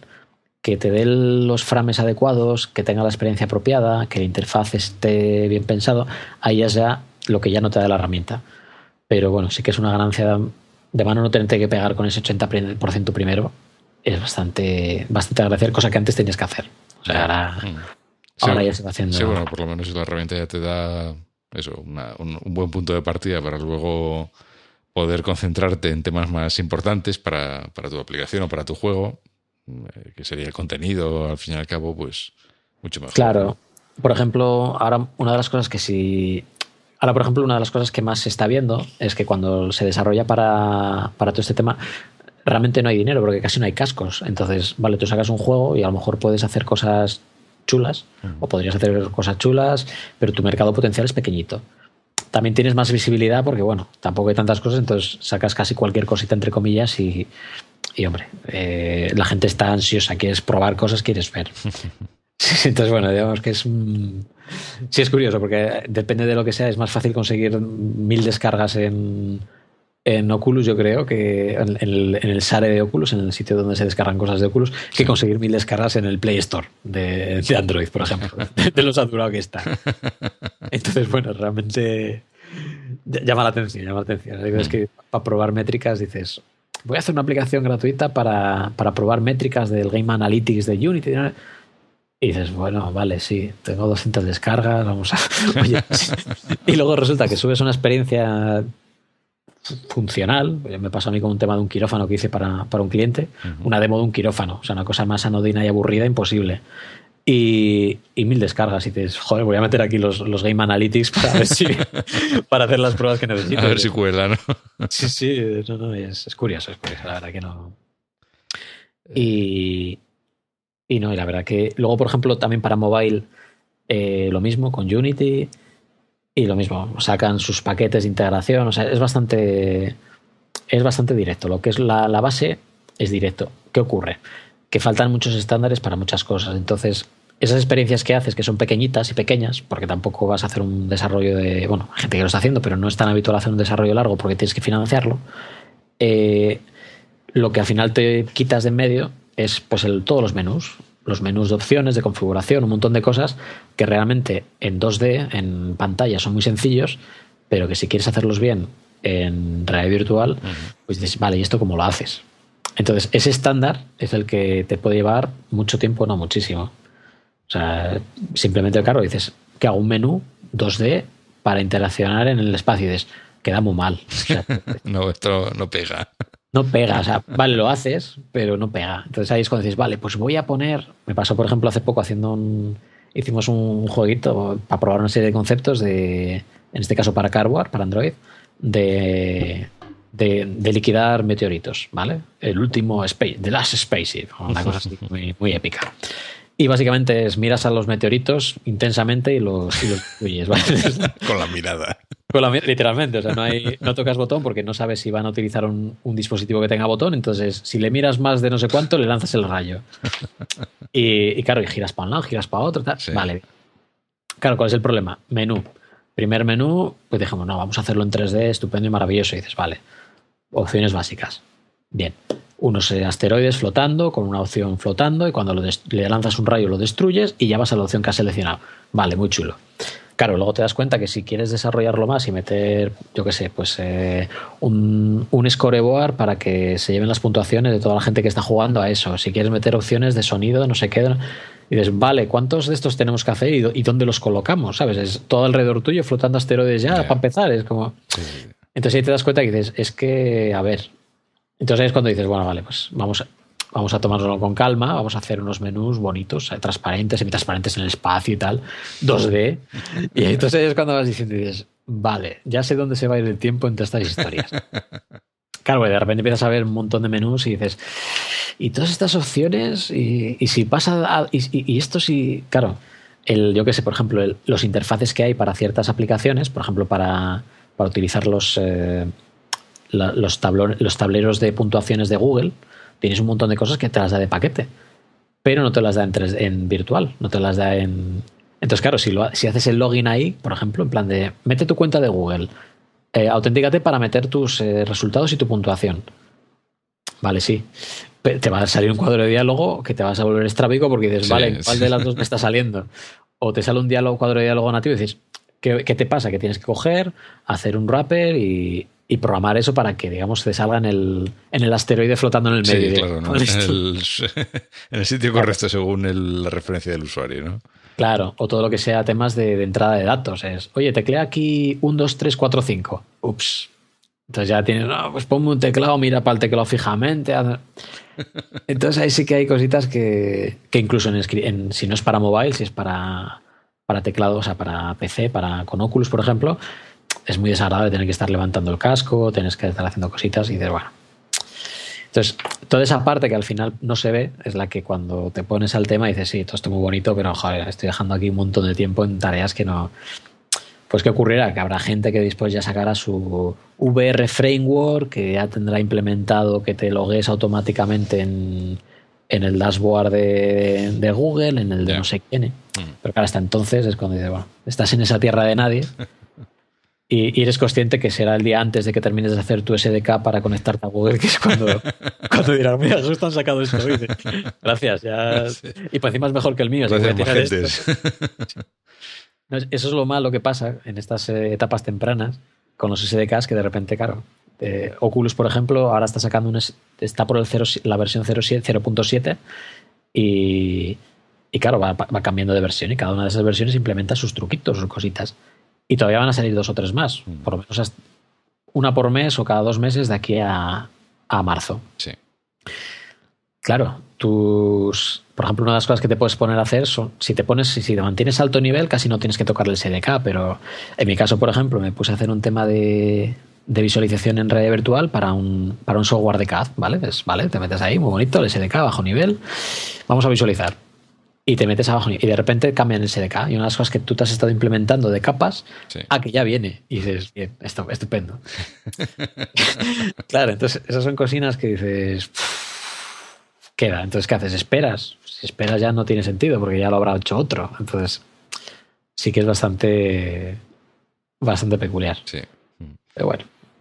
Eh, y, mm, ¿Tú cuál crees que es? Eh, eh, tú ponte que uno de los, oyentes que nos están escuchando dice, bueno, pues mira, esto de la red virtual parece interesante me gustaría bueno, pues arrancar en esto sin tener que sin tener que invertir tampoco una pasta, ¿no? En un, en un kit de estos de Oculus o algo así. ¿Cuál crees que es la, mm, el punto de entrada, ¿no? ¿Cómo empezar en este, en este mundo actual, hoy en día de la red virtual? Nada, que se pille un. que se, que se pille un cardboard o que se pille un, visor de estos que hay de plástico que son como cardboard. Mm. Eh, uno de estos de plástico, en, yo creo que además ya los ven, ya está en, hasta en tiendas de, chinos o cosas de estas. No, estoy seguro. Yo alguno he visto en alguna tienda de informática aquí, por ejemplo, en Gijón sí que vi alguno. Mm.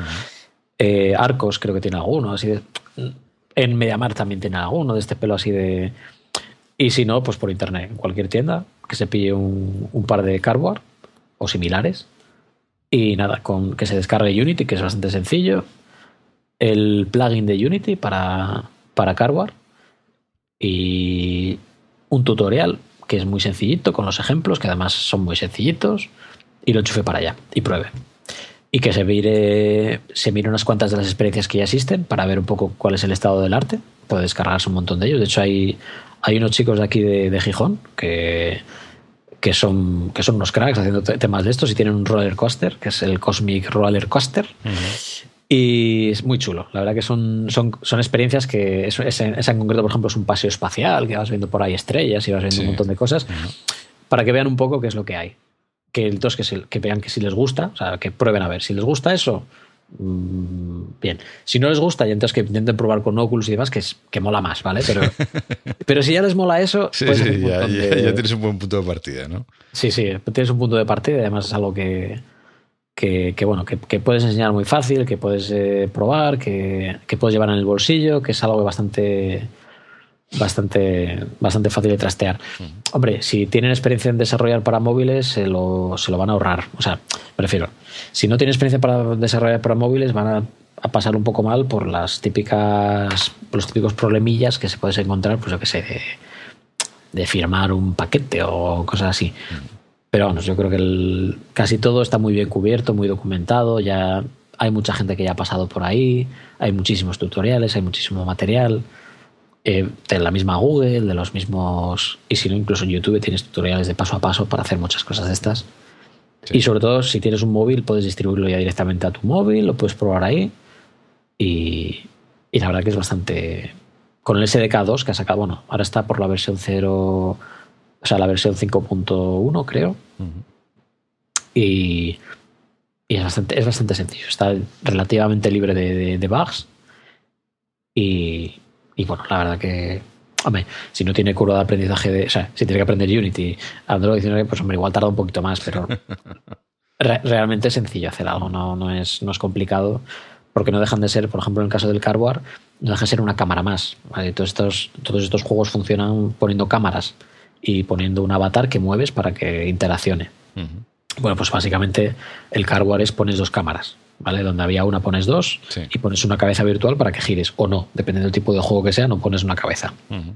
Pero básicamente es que tienes que poder renderizar, que eso ya lo hace por ti, eh, renderizas dos imágenes, una 63, o sea, 63 milímetros a la izquierda y otra 63 milímetros a la derecha, para la separación de los ojos. Y ya está, no hay más, no hay más historia. Una, cosa que sí vi revisando un poco, porque bueno, luego en el en las notas del programa eh, pondremos unos enlaces con eh, pues principalmente los SDKs de desarrollo tanto de Oculus como de, de Google de, esto de Cardboard, ¿no? Eh, y una cosa que me llamó la atención, porque yo pensé que esto del Cardboard solo funcionaba en Android, ¿no? Pero sí me pareció ver, no sé si es cierto o no, que cuando utilizas Unity sí lo puedes utilizar también con iOS. No, el problema que había antes de que Cardboard no lo podías utilizar con, con iOS, sobre todo era por, por el rollo de. La, en la versión del SADC anterior, que entre otras cosas el Cardboard tenía un, utilizaba el magnetoscopio del móvil. Entonces utilizaba un imán para hacer una especie como de botón. Y entonces el, magnetoscopio que tenía en los móviles Android detectaba que había habido una variación y, decía, ha lanzado un trigger. Entonces lo que ha hecho ahora el, el Cardboard 2, la versión 2, es eh, eh, que tienes un, un botón a la derecha que lo que hace es tocar la pantalla. Es como si metieras el dedo por dentro y lo tocaras.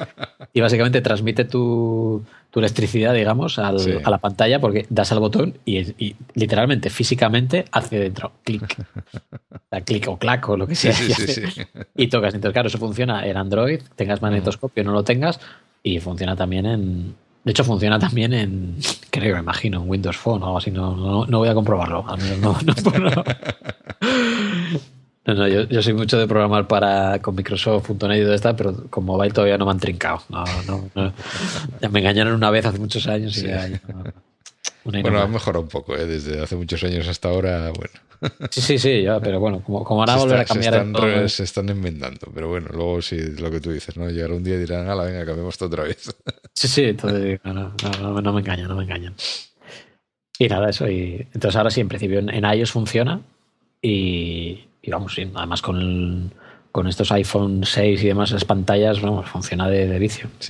No, tanto el carbo, sino otros eh, otro tipo de gafas, pues tipo, hay alguna española, por ejemplo, así de, un poco más de alto nivel, de mejores gafas, más mejor carcasa, tipo pues, las, las Laquento, que, que, eso, que le pones ahí, tienen unas lupas más, unas, unas lentes más chulas, tienen botones también más que interaccionan. hay algunas así más que sí que, bueno, no digamos que habría, habría tres gamas, ¿vale? Por decirlo de alguna manera. Habría la gama baja, que son los, los Carboar cutres, que serían, bueno, serían los gamas baja, baja, bajísima, que son los Carboar más baratitos que puedes encontrar, que son tres dólares y que son malos, ¿no? Lo siguiente, que son los que te puedes a lo mejor encontrar con publicidad y demás. Sí, sí, sí. Eh, no lo recomiendo. Luego hay alguno que ha dicho, bueno, vamos a coger lo que no funciona bien de estos y vamos a hacerlo un poco mejor. Y pues igual cuestan 10, 10 euros, 12 euros en plan de haya un Carboar o, o Carton. Hay unas, hay unas españolas que son Carton Boar o algo así, o que son un poco más chulas, que merece la pena. Por ejemplo, el Carboar 2 de Ian Carboar está muy bien. O sea, yo tengo uno de esos y las lentes son muy buenas y en general está bastante chulo. Y luego están las, digamos, entre comillas de gama media, que bueno, luego están las de gama baja, que igual son 14 euros o, o así, o 15 euros, que es, es plástico, plasticurri con unas lentes mejores o peores. Sí. Y luego ya están las que son en gama media, que son, pues no sé, entre 30 y 60 euros. Que ya, pues eso, ya tienen unas lentes mejores, tienen más carcasa, está más pintona, tienen más, más, eh, eh, más espuma para que esté más cómodo, son más o menos ergonómicos, ya depende. Más adaptadores, menos. Y luego ya están, pues eso, GRVR y cositas estas que ya son ya no son una carcasa, ya son 200 pavos, ya es carcasa con esteroides.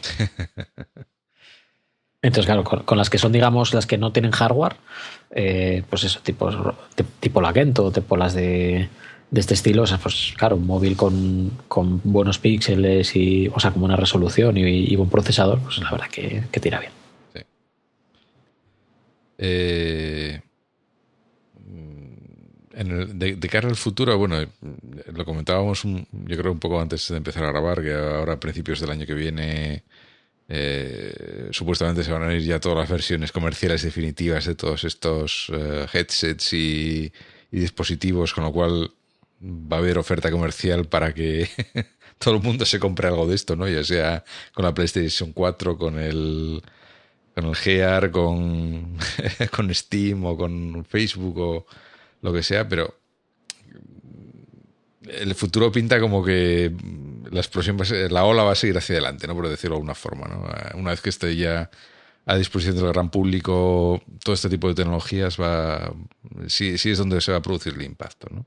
Sí, yo lo que, lo que todavía no tengo muy claro, porque en teoría sí, pero luego, por ejemplo, dices, vale, ¿dónde están los juegos? ¿Cuál es la killer app? ¿Vale? Me refiero. Tú, por ejemplo, una consola, yo, yo tengo muchas dudas. Mm, a ver, este, este área es muy interesante en cuanto a tema de desarrollo, en cuanto a tema de productos, en cuanto a tema de, consumo. Eh, pero claro, luego también te surge la duda y dices, vale, sí, en el primer cuatrimestre, en el primer trimestre eh, salen estos cascos. Pero, por ejemplo, no, no es como, yo qué sé, pues sale la nueva Play y está el juego, buah, el juego que el, el, chaval se lo compra y dices que quiero esta consola por esto, o el que no es tan, tan chaval. Eh, claro, mm, tú te juntas varios, se, se ponen a jugar a la consola, se pasan el mando, juegan con varios mandos, es decir, eso no sé con qué se daría, por ejemplo, con el tema de la, de la red virtual, es decir, no sé hasta qué punto alguien que tenga la Play va a utilizarlo, para qué, cuál va a ser la killer app o cuál va a ser el juego que digas, es que solo por esto me lo, me lo compro. Es la parte que no sabes, yo por lo menos no sé muy bien dónde va. Sí que tengo más fe, entre comillas, en que vaya entrando, a lo mejor por otro tipo de dispositivos, a lo mejor no los de tope de gama, que eso se mantengan ahí como, como un poco como lo que sería la Fórmula 1 al sector de la automoción. En plan de, sí, todo lo que se experimenta ahí da un poco hasta dónde se puede llegar y eso que se experimenta ahí sabes que va a llegar un año después a los móviles o dos años después. Es decir, igual que tienes Oculus y tienes el GRVR, pues el GRVR es donde experimentas cosas mm, de una manera que se han experimentado antes en el Oculus. o, o, las cosas que se prueban con el de Valve, por ejemplo, lo del Lighthouse, lo del tracking, pues luego resulta que coges y para dispositivos móviles haces que sean compatibles con el tracking de, del tope gama de HTC. Y dices, vale, vale ese es el punto donde hasta que no se empiecen a mezclar no se va a saber, pero se me hace extraño que de repente pueda ser una, adopción masiva de gente que se gaste un ordenador como el que vas a necesitar para tanto para Oculus como para Valve más luego lo que cueste el, el, casco. O sea, ponte 1.400 euros eh, o 1.500 euros en un ordenador potente y, bueno, claro, necesitas una tarjeta potente y necesitas, bueno, necesitas unas características que, bueno. Sí, elevadas, sí, para tirar. Elevadas, o sea, de 1500, mm, depende de lo que tal, pero bien. Y luego más lo que cueste, si son 300 o 400, o... realmente se me hace un poco complicado. decir, lo compraremos los que ya nos dedicamos a ello, los que nos interesa, los que ya lo tienes, los que. Pero se hace raro que vaya a haber una compra y una adopción masiva de esos dos tipos de, cascos. ¿Qué ocurre? Que lo que se va implementando ahí, pues va a dar un poco la referencia de lo que va a ser el sector. Y sí que hay movimientos, sobre todo a nivel de, de, contenidos, con el tema del vídeo, por ejemplo. Eh, de vídeo, por ejemplo, en streaming ya están haciendo pruebas con la, con la NFL para temas de fútbol americano, para con unos montajes bárbaros para retransmitirlo en, en directo, en vivo. Y quien dice eso dice eventos. Imagínate poder ver un concierto desde diferentes puntos, pero tal cual girando la cabeza en tu sofá, porque no quieres estar en el ordenador. Claro, es que ese es el punto. Es ahí es donde dices, o verte un partido de la NBA eh, eligiendo la cámara a la que quieres, pero que además que la cámara donde estás es puedo mirar para arriba o mientras el tío hace el mate y el otro realmente eso, eso alguien que lo pruebe, es decir, eso, eso sí que se vende solo, en el sentido de, vale, tú sacas un casco así que no te moleste demasiado y que te cueste 500, 600 euros, vale, incluso ya, ¿vale? Sí. Y, y vale, y eso la gente lo puede probar, puede ir a un sitio, lo se pueden demostrar, ferias, lo que sea. Eso lo pruebas y es lo que dices, ostras, ostras, ostras, que a mí me encanta el tenis y voy a estar a pie de pista viendo los partidos realmente. O voy a estar. Eso sí que puede ser la droga de entrada. ¿Qué ocurre? Que luego a partir de ahí vas vendiendo más cosas, porque al final una vez que tienes el canal de distribución ya pues quieres más. Y ahí sí que puede ser eh, tema de contenidos, pues ya se están haciendo grabaciones de en 360 bastante potentes. Por ejemplo, hace, hace unos días salía la noticia de que Disney había metido 60, 70 millones de, dólares en, en, una empresa, Hound, que es una empresa que se dedica a, a grabar en 360, que hace películas y cosas así para 360. Claro, vas viendo un poco hacia dónde va el dinero, y dónde van las inversiones grandes de, todo esto. Y claro, al final todo esto está muy bien, pero necesitas contenido. Si tú vas a hacer un juego, requiere mucho dinero, mucho tiempo y es incierto. Sin embargo, tú coges y, relativamente entre comillas, te cuesta poco dinero poner un equipo con X personas a grabar un evento y ese evento puede interesar y puede monetizarlo a un montón más de gente. Entonces, yo sí que creo que por donde va a tirar va a ir más por, por la por eso por los, los cascos de, de ese estilo tipo de ese estilo vale no tanto por el Oculus y el otro lo que pasa es que eso, estos van a cumplir un poco la función de hasta aquí se puede estirar todo esto. Mira esto es lo que se puede hacer aparte ya del sector del, de lo que es la parte comercial o la parte profesional de decir bueno pues simulaciones o pero digo, lo que es el consumo el sector consumo es viéndolo objetivamente un señor de un señor americano con mucho dinero, ¿con qué se gastaría el dinero? Que al final es lo que mueve, lo que mueve el mercado. Eh, ¿En qué se lo gastaría? Y, y bueno, sí que me, imagino más algo así. Es decir, alguien que quiere ver la final de la, de la Super Bowl eh, estupendamente desde su asiento en 360 y con todo lujo de detalles, más que, más que esa parte del, del sector gamer, porque al final al final, por ejemplo, en el tema del gamer es lo que te comentaba. No, el, los first person shooter no es la mejor opción para los cascos estos. Y es lo que ahora mismo, por ejemplo, está vendiendo más. Entonces, cuando si no funciona muy bien con esto y esto es lo que más está vendiendo, mm, eh, no sé, no sé. También te digo, yo me equivoco muy a menudo. ¿eh? como, como, prospector de, futuro tampoco tengo mucho, mucho precio. De todas formas, por ejemplo, cosas como ese vídeo 360 o ese vídeo esférico que te permite una inmersión más, más eh, elevada en, a la hora de visualizar el vídeo.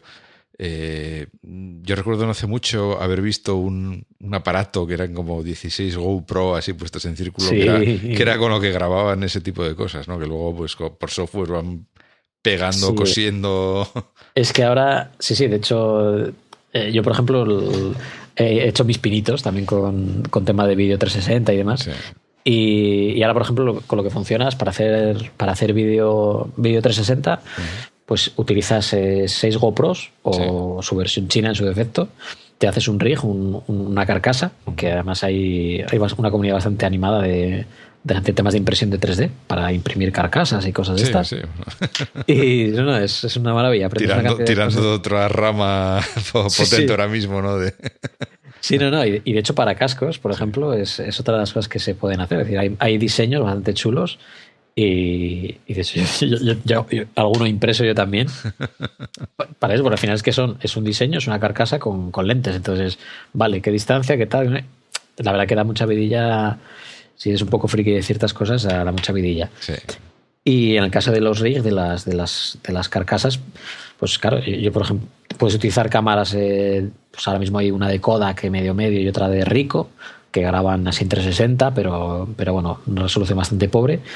O puedes coger eh, 5 o 6 GoPros, colocarlas en diferentes ángulos para que cubran todo y luego hacer un stitching, hacer un cosido con, pues hay un par de productos, uno lo compro ahora el uno de color lo compró GoPro y el otro no sé cuándo lo comprará, Autopano lo comprará, lo comprará otra empresa dentro de poco, o con PTWI, con otra herramienta.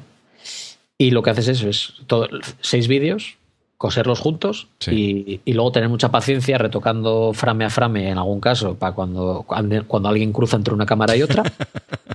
y no, no, aprendes también mucho lo que pasa que, para que no parezca que hay un monstruo de, Sí, sí, sí, no, es, curioso. Y ahí, por ejemplo, sí que es, un síntoma muy interesante, porque eh, yo sé que he estado haciendo bastante tema de vídeos en su momento, cuando empezó con todo este tema, y, sí que veías que, bueno, no es, mi, no es mi foco de, digamos que una parte más lúdica, decir, ¿y esto cómo se hace? Te pones a verlo. Y digamos que con ese, ¿y esto cómo se hace? Digamos que estabas más o menos al nivel de lo que se estaba haciendo. En los últimos tres meses, de repente ves que te pasan, te, te, meten una pasada por la derecha, por la izquierda, por arriba y por abajo, que de repente dices, vale, ahora es cuando han llegado los señores que llevaban toda la vida haciendo producciones de vídeo, retransmisiones deportivas. Sí, sí, que tienen experiencia ya en el campo y... Realmente la, gente hardcore dices, ¿y eso cómo lo han hecho? Y dices, eso lo han hecho porque este señor ha cogido una Red One que cuesta no sé cuánto y con un rig que cuesta 200.000 euros y lo han puesto ahí en mitad de este sitio y han grabado todo esto y dices, ah, vale. Entonces, bueno, y sí que ves ya y ves en los foros, pues eso, cómo van subiendo cómo se incorporan 100 personas nuevas todos los días, cómo todos los días tienes 6 o 7 vídeos de, primer nivel que antes hubieran recibido no sé cuántas visitas y que, y que ahora están ahí muertos de risa. Y estamos hablando de seis meses, ¿eh? No estamos hablando de seis, meses. ¿eh? Sí, sí, pues La, cosa evoluciona rápido, desde luego. Sí, y sobre todo es el tema de la velocidad. Está cogiendo mucha velocidad, con lo cual dices, vale, esto es ahora. Y sí que ves un poco la velocidad que lleva el tema del vídeo con relación al resto y quién está entrando y y cuánta gente hay, cuál es la barrera de entrada, que al final es, es diferente en vídeo y sí que dices, bueno, si esto, si esto tira, probablemente tire por aquí. Pero bueno, en mi caso, por ejemplo, tampoco tengo demasiado. Hago cositas con tema de vídeo y demás, pero, pero sí que. Porque es, bastante práctico. Luego lo puedes meter también a su vez dentro de, Unity y puedes hacer temas inmersivos y cambiar. con vídeo y todo, ¿no?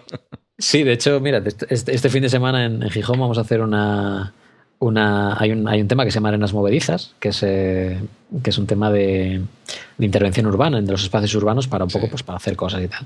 Y hay una gincana literaria que quiere resolver un asesinato, y una de las, una de las pruebas, una de, los, una de las pistas de asesinatos eh, la hemos hecho con un vídeo en 360, mitad sintético y mitad. Eh, y mitad grabado en, el, escenario de, la escena del crimen. Entonces, llegas allí, te pones la Scarwar y, y, tienes que mirar alrededor para ver pistas de, de quién ha podido ser el asesino.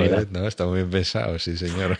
Sí, entonces, realmente hay, una barrera que, que depende cómo se utilice. Y dices, bueno, sí que más da que sea vídeo, que sea que sea imagen sintética, que sea, pero al final utilizas herramientas que se dan la mano unas a otras. Sí. Entonces, bueno, sí que por lo menos es interesante conocerlas conocer las limitaciones y, vamos, la verdad que está, o por lo menos conocer cuál es el mapa. Y bueno, es interesante, es, chulo. Bueno, Miguel, pues vamos, yo creo que hemos repasado arriba abajo todo el panorama pasado, presente y futuro de la realidad virtual hoy en día. No, pues si te digo la verdad es que eh, queda, o sea, esto que hemos hablado es una pinceladina. Sí, sí, bueno, esto es pasa por encima de los temas, vamos. Pero es que, es que es lo que te decía, vamos, es que no esto no es algo que, digamos, si te metes con ello, no es algo que puedas tener así como, como como, como side project, o sea, o te metes entero, o sea, es, que de repente te pasan dos semanas y es como, ¿y esto? ¿Y esto? Sí, es, por lo que dices tú, ¿no? De la velocidad a la que se está desarrollando ahora, que si lo dejas tres meses ya... Sí, sí, no. Más te vas a tirar todo lo que habías hecho y volver a empezar, ¿no? Sí, no, con todo el tema de las soluciones, de interfaces, de GUIs, de... hay, hay cosas que, que, bueno, la verdad que, que va rápido, va rápido. Bueno, pues eh, nada, como comentaba, pues eh, pondremos unas cuantas, en las notas del programa, pues pondremos unas cuantas referencias que me ha pasado Miguel, pues bueno, los, los SDKs de desarrollo, algún libro, eh, algún vídeo es interesante, incluido uno de John Carmack. sí, siempre, siempre. hay muchas que ganan con vídeos de gatitos, pues hay en tema de programación, con, si aparece John Carmack ya más uno. Y también veo que hay alguna, algún evento en España eh, que me pones aquí VRDate y Immerse Europe. Sí, fue hace, de hecho fue hace unos días el de Immerse Europe, que, que fue uno de los primeros eventos que hay de, de todo este tema de realidad virtual. Y el VRDate fue una reconversión que hicieron la gente que hace de App Date. y, y, fue interesante, porque sobre todo hay mucha gente que era la primera vez que, que contactaba con, con, temas de realidad virtual. Sí. Y todos metieron allí como a 500 personas y tal muy heterogéneo. Y sí que fue interesante porque, claro, nos juntamos ahí muchos de la gente que andamos haciendo cosas de, realidad virtual en, España. No todos, pero bueno, bastantes. Eh, gente de, de, toda España, además de por allí. Y ves un poco el estado del arte aquí. Y veías un poco también la cara de la gente que le interesaba cuando veía muchas de esas experiencias y un poco cuando. Y, y, te das dando cuenta y dices, claro, tú ya das por supuestas muchas cosas que de repente se las enseñas a gente que dices, uy, esto aquí hay aquí hay, aquí hay chicha. Y, bueno, oye, son, son pequeños hitos que dices, bueno, puede ser que sea el primero de muchos o, puede ser que luego se acuerde la gente. De hecho, en alguno de estos ves eso, gente que hasta hace cuatro días estaba con, con las Google Glass eh, emocionadísimos y dices, acuérdate, acuérdate que todas estas cosas bueno, mm, yo los Google Glass no sé, Google dice que las va a volver a sacar ahora a finales de año. Veremos a ver lo que, Hombre, yo, lo que hacen con ello. Yo algo que le marca muy poco, a mí por ejemplo Google Glass eh, veías que no había muchas más empresas tirando ahí tampoco la caña. Eh, hay algunos, pero no, no era algo que como lo que estás viendo aquí de, un montón de ellos que dices, espera, espera, que esto es lo, lo, siguiente de Next Big Thing. Y hombre, sí que tampoco, despide, tampoco desmontas todo el departamento que ha estado haciéndolas. Eh, que fue lo que pasó. Eh, no cambias el. No, lo haces depender de domótica en lugar de no sé dónde. Hay cosas que dices, yo no sé, parece que sí. Y hombre, probablemente si todo este rollo de realidad aumentada, o sea, de realidad virtual funciona, realidad aumentada va de la manita, es que no es tan diferente. Entonces, mm. le das una vuelta y. Lo que pasa es que, claro, Google tiene su, su Project Tango que, que mola mucho, la verdad, con temas de mapeos en 3D, con temas de tal, que realmente no creo que lo llamen Google Glass, lo llamarán X. Sí, otra cosa. Mm. será otra cosa, será sus, a lo mejor se parece más a. Se parece más a. al de HoloLens, al de Microsoft, o no sé, pero. Pero bueno, que al final, sí, al final lo que va a importar va a ser que lo que han aprendido con las Google Glass lo han utilizado otros a lo mejor ahora para el HoloLens o algo otro para no sé qué. Entonces, eso al final se acaba, se acaba, se acaba calando. Y, perdona que antes me olvidé del tema de Google Jam, eso tiene tela, porque el Google Jam. ¿Eso, qué es? Eso no, lo había. El, Google Jam, el Google Jam mete miedo, porque básicamente no es tanto lo que son las cámaras, que son las GoPro estas, son 16, mm. sí, 16 GoPro eh, puestas en modo esclavo, o sea, son 15 GoPros puestas en modo esclavo de, una 16, ¿vale? Y lo gordo ahí no es eso, eso es las 16, luego pasas la información a, a la nube de Google Google te hace el stitching, pero no te hace el stitching eh, normal, te hace un stitching que te genera 3D. Es decir, coge, tiene una tecnología Google, que hay un paper por ahí que, te quita, y hay una demo que es que mete miedo, que básicamente es Google, ahora mismo ya tiene una tecnología, un algoritmo, que en, base a dos fotogramas te infiere el tercero. ¿Vale? Entonces, desde otra perspectiva. Entonces, eh, te hace, hace, un paseo por lo que era el Street View o algo parecido. Sí y realmente parece que estás haciendo volando con un dron o algo parecido. claro, de, repente dices, espera, espera, tienes dos fotogramas y te me inventas un tercero desde otra perspectiva. Tiene, tiene una demo también de un museo haciendo algo parecido y dices, meca, meca. Claro, tú imagínate grabar con 16 cámaras grabas alrededor todo lo que te da la gana, todo. Y tienes un hueco que hay una distorsión. Dices, vale, es que no le hace falta. Dices, vale, tengo aquí esto, ¿cómo lo vería desde el ojo izquierdo colocado desde aquí? Lo que hace es lo que normalmente tienes que hacer de poner dos cámaras en paralelo y otra serie de historias, ella se lo inventa. decir, lo, virtualiza, ¿no? Con las 16. Lo virtualiza, realmente, realmente te permite darle una profundidad, decir, y si diera un paso hacia adelante, ¿cómo sería? Pues él, con esa imagen, con toda esa información que ha cogido de las imágenes, mm. sin cámara de profundidad, ya tiene la profundidad. Entonces, más o menos sabe cómo se vería, porque tiene diferentes ángulos, pero claro, al interpolar el resto, tienes una calidad que no va a tener casi ninguna cosa. Y es, mm. ahora aplícalo eso a, yo qué sé, un partido de la NBA. Pum, cámara, live stream, procesamiento en la nube, Google, pasando por caja. Y no, no, eso ya, ya, ya, se, ya se vieron unos cuantos prototipos y tal, y, y todo el mundo la verdad que dice que es un es, es, es un, es un gran cambio. Entonces vas viendo cocinas de estas y dices, uff, esto, esto pinta bien. bueno, Miguel, pues eh, nada, muchas gracias por, eh, por esta larga, ya me voy a echar larga porque nos hemos ido ya casi las dos horas, casi, casi. Yo ya te avisé que, que, no me cuesta demasiado enrollarme. Sí, bueno, además es que este podcast no tenemos especial prisa por terminar los episodios. No, no es que seamos de una hora precisamente. Bien, bien, me, congratula. Eh, pero bueno, sí, ha estado muy interesante porque además yo personalmente de, bueno, salvo eh, estas anécdotas de, de, lo que pasa en el mercado, las noticias que lees así de, de cuando en cuando adquisiciones y de cambios y tal, pues en realidad la tecnología, salvo alguna cosita de estas como de los vídeos de YouTube 360 y tal que ves con el móvil, no, no sabía prácticamente de nada, ¿no? Entonces sí, ha sido muy interesante y muy revelador pues eh, conocer un poco más cómo está el, el estado del arte, de toda esta tecnología, las posibilidades que hay y todo eso, ¿no? Y, que bueno, y, y sobre todo que ahora hay una puerta de entrada relativamente sencilla y barata para que cualquiera pueda empezar a explorar cosas en este con esta tecnología, ¿no? Yo creo que eso es importante también.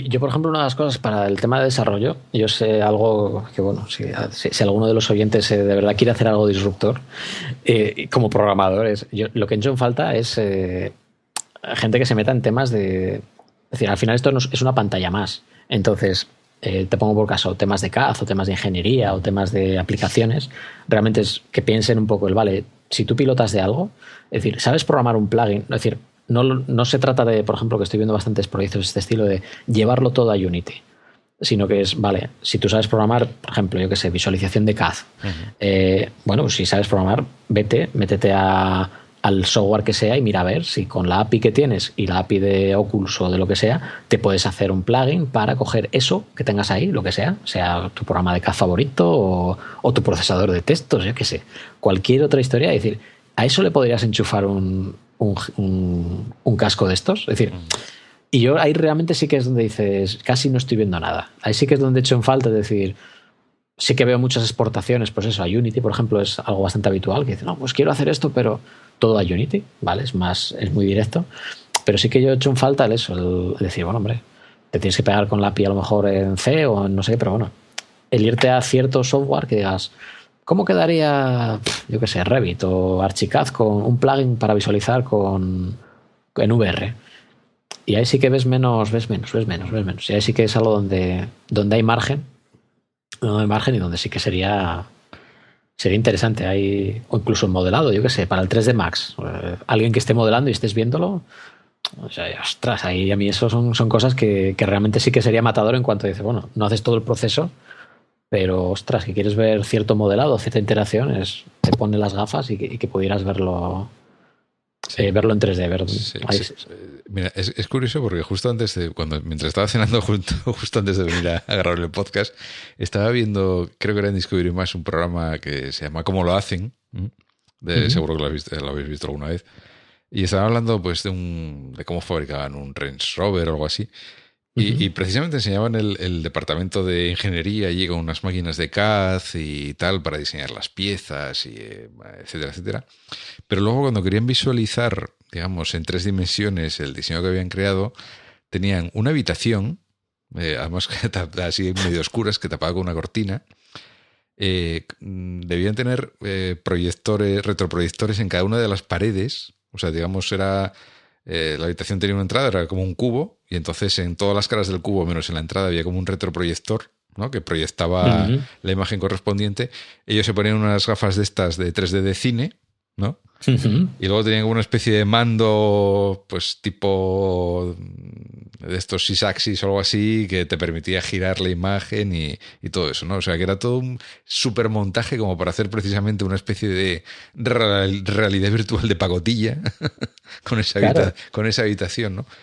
Que seguramente hoy en día pues eh, se enchufarían un Oculus o lo que sea y lo verían todos en vamos en alta definición y, y, sin tanta historia, ¿no?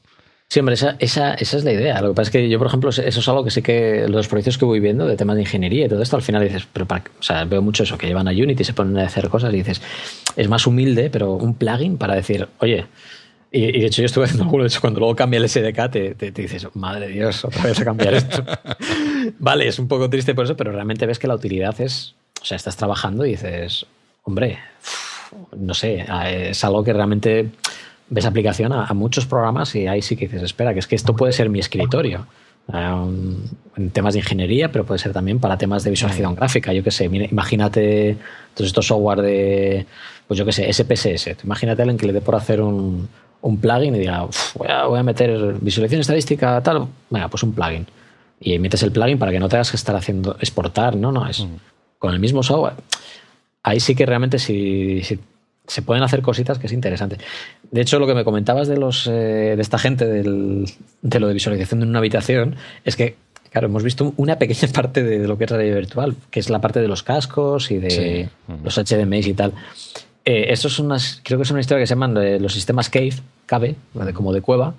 Y, y sí, sí, hay eh, eran sistemas que se hacían antes y que, bueno, en algunos casos todavía se siguen utilizando. De hecho, recuerdo aquí en la, en la, en la escuela de aquí de, de, de, Gijón, eh, en la escuela de, ingenieros, sí que hicieron, hicieron, montaron uno de estos, un sistema de estos. y de hecho, creo que hay un, hay un vídeo, un timelapse o algo parecido de cómo hicieron todo el montaje de, todo esto. Claro, la cuestión es el coste, la, lo, que tal, frente a lo que estamos hablando de eso, que son 300 pavos, ¿no? no es Sí, claro, porque montar esa habitación no me quiero imaginar lo que habrá lo que habrá costado, aparte de un sistema de proyección en tres dimensiones eh, tipo cine, ¿no? Porque luego, ya te digo, tenían las típicas gafas, se ponían las típicas gafas, eh, pues para verlo en tres dimensiones, ¿no? Eh, el tema de la habitación es para que fuera más inmersivo, imagino, para que pudieras mirar en cualquier dirección y tenías allí una parte de la proyección, ¿no?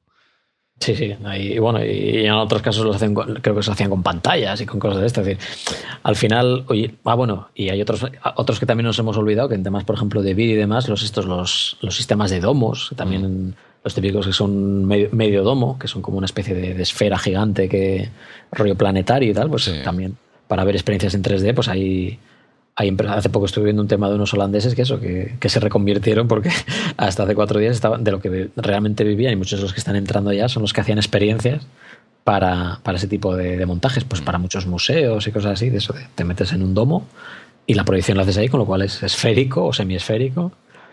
Y no, es, curioso.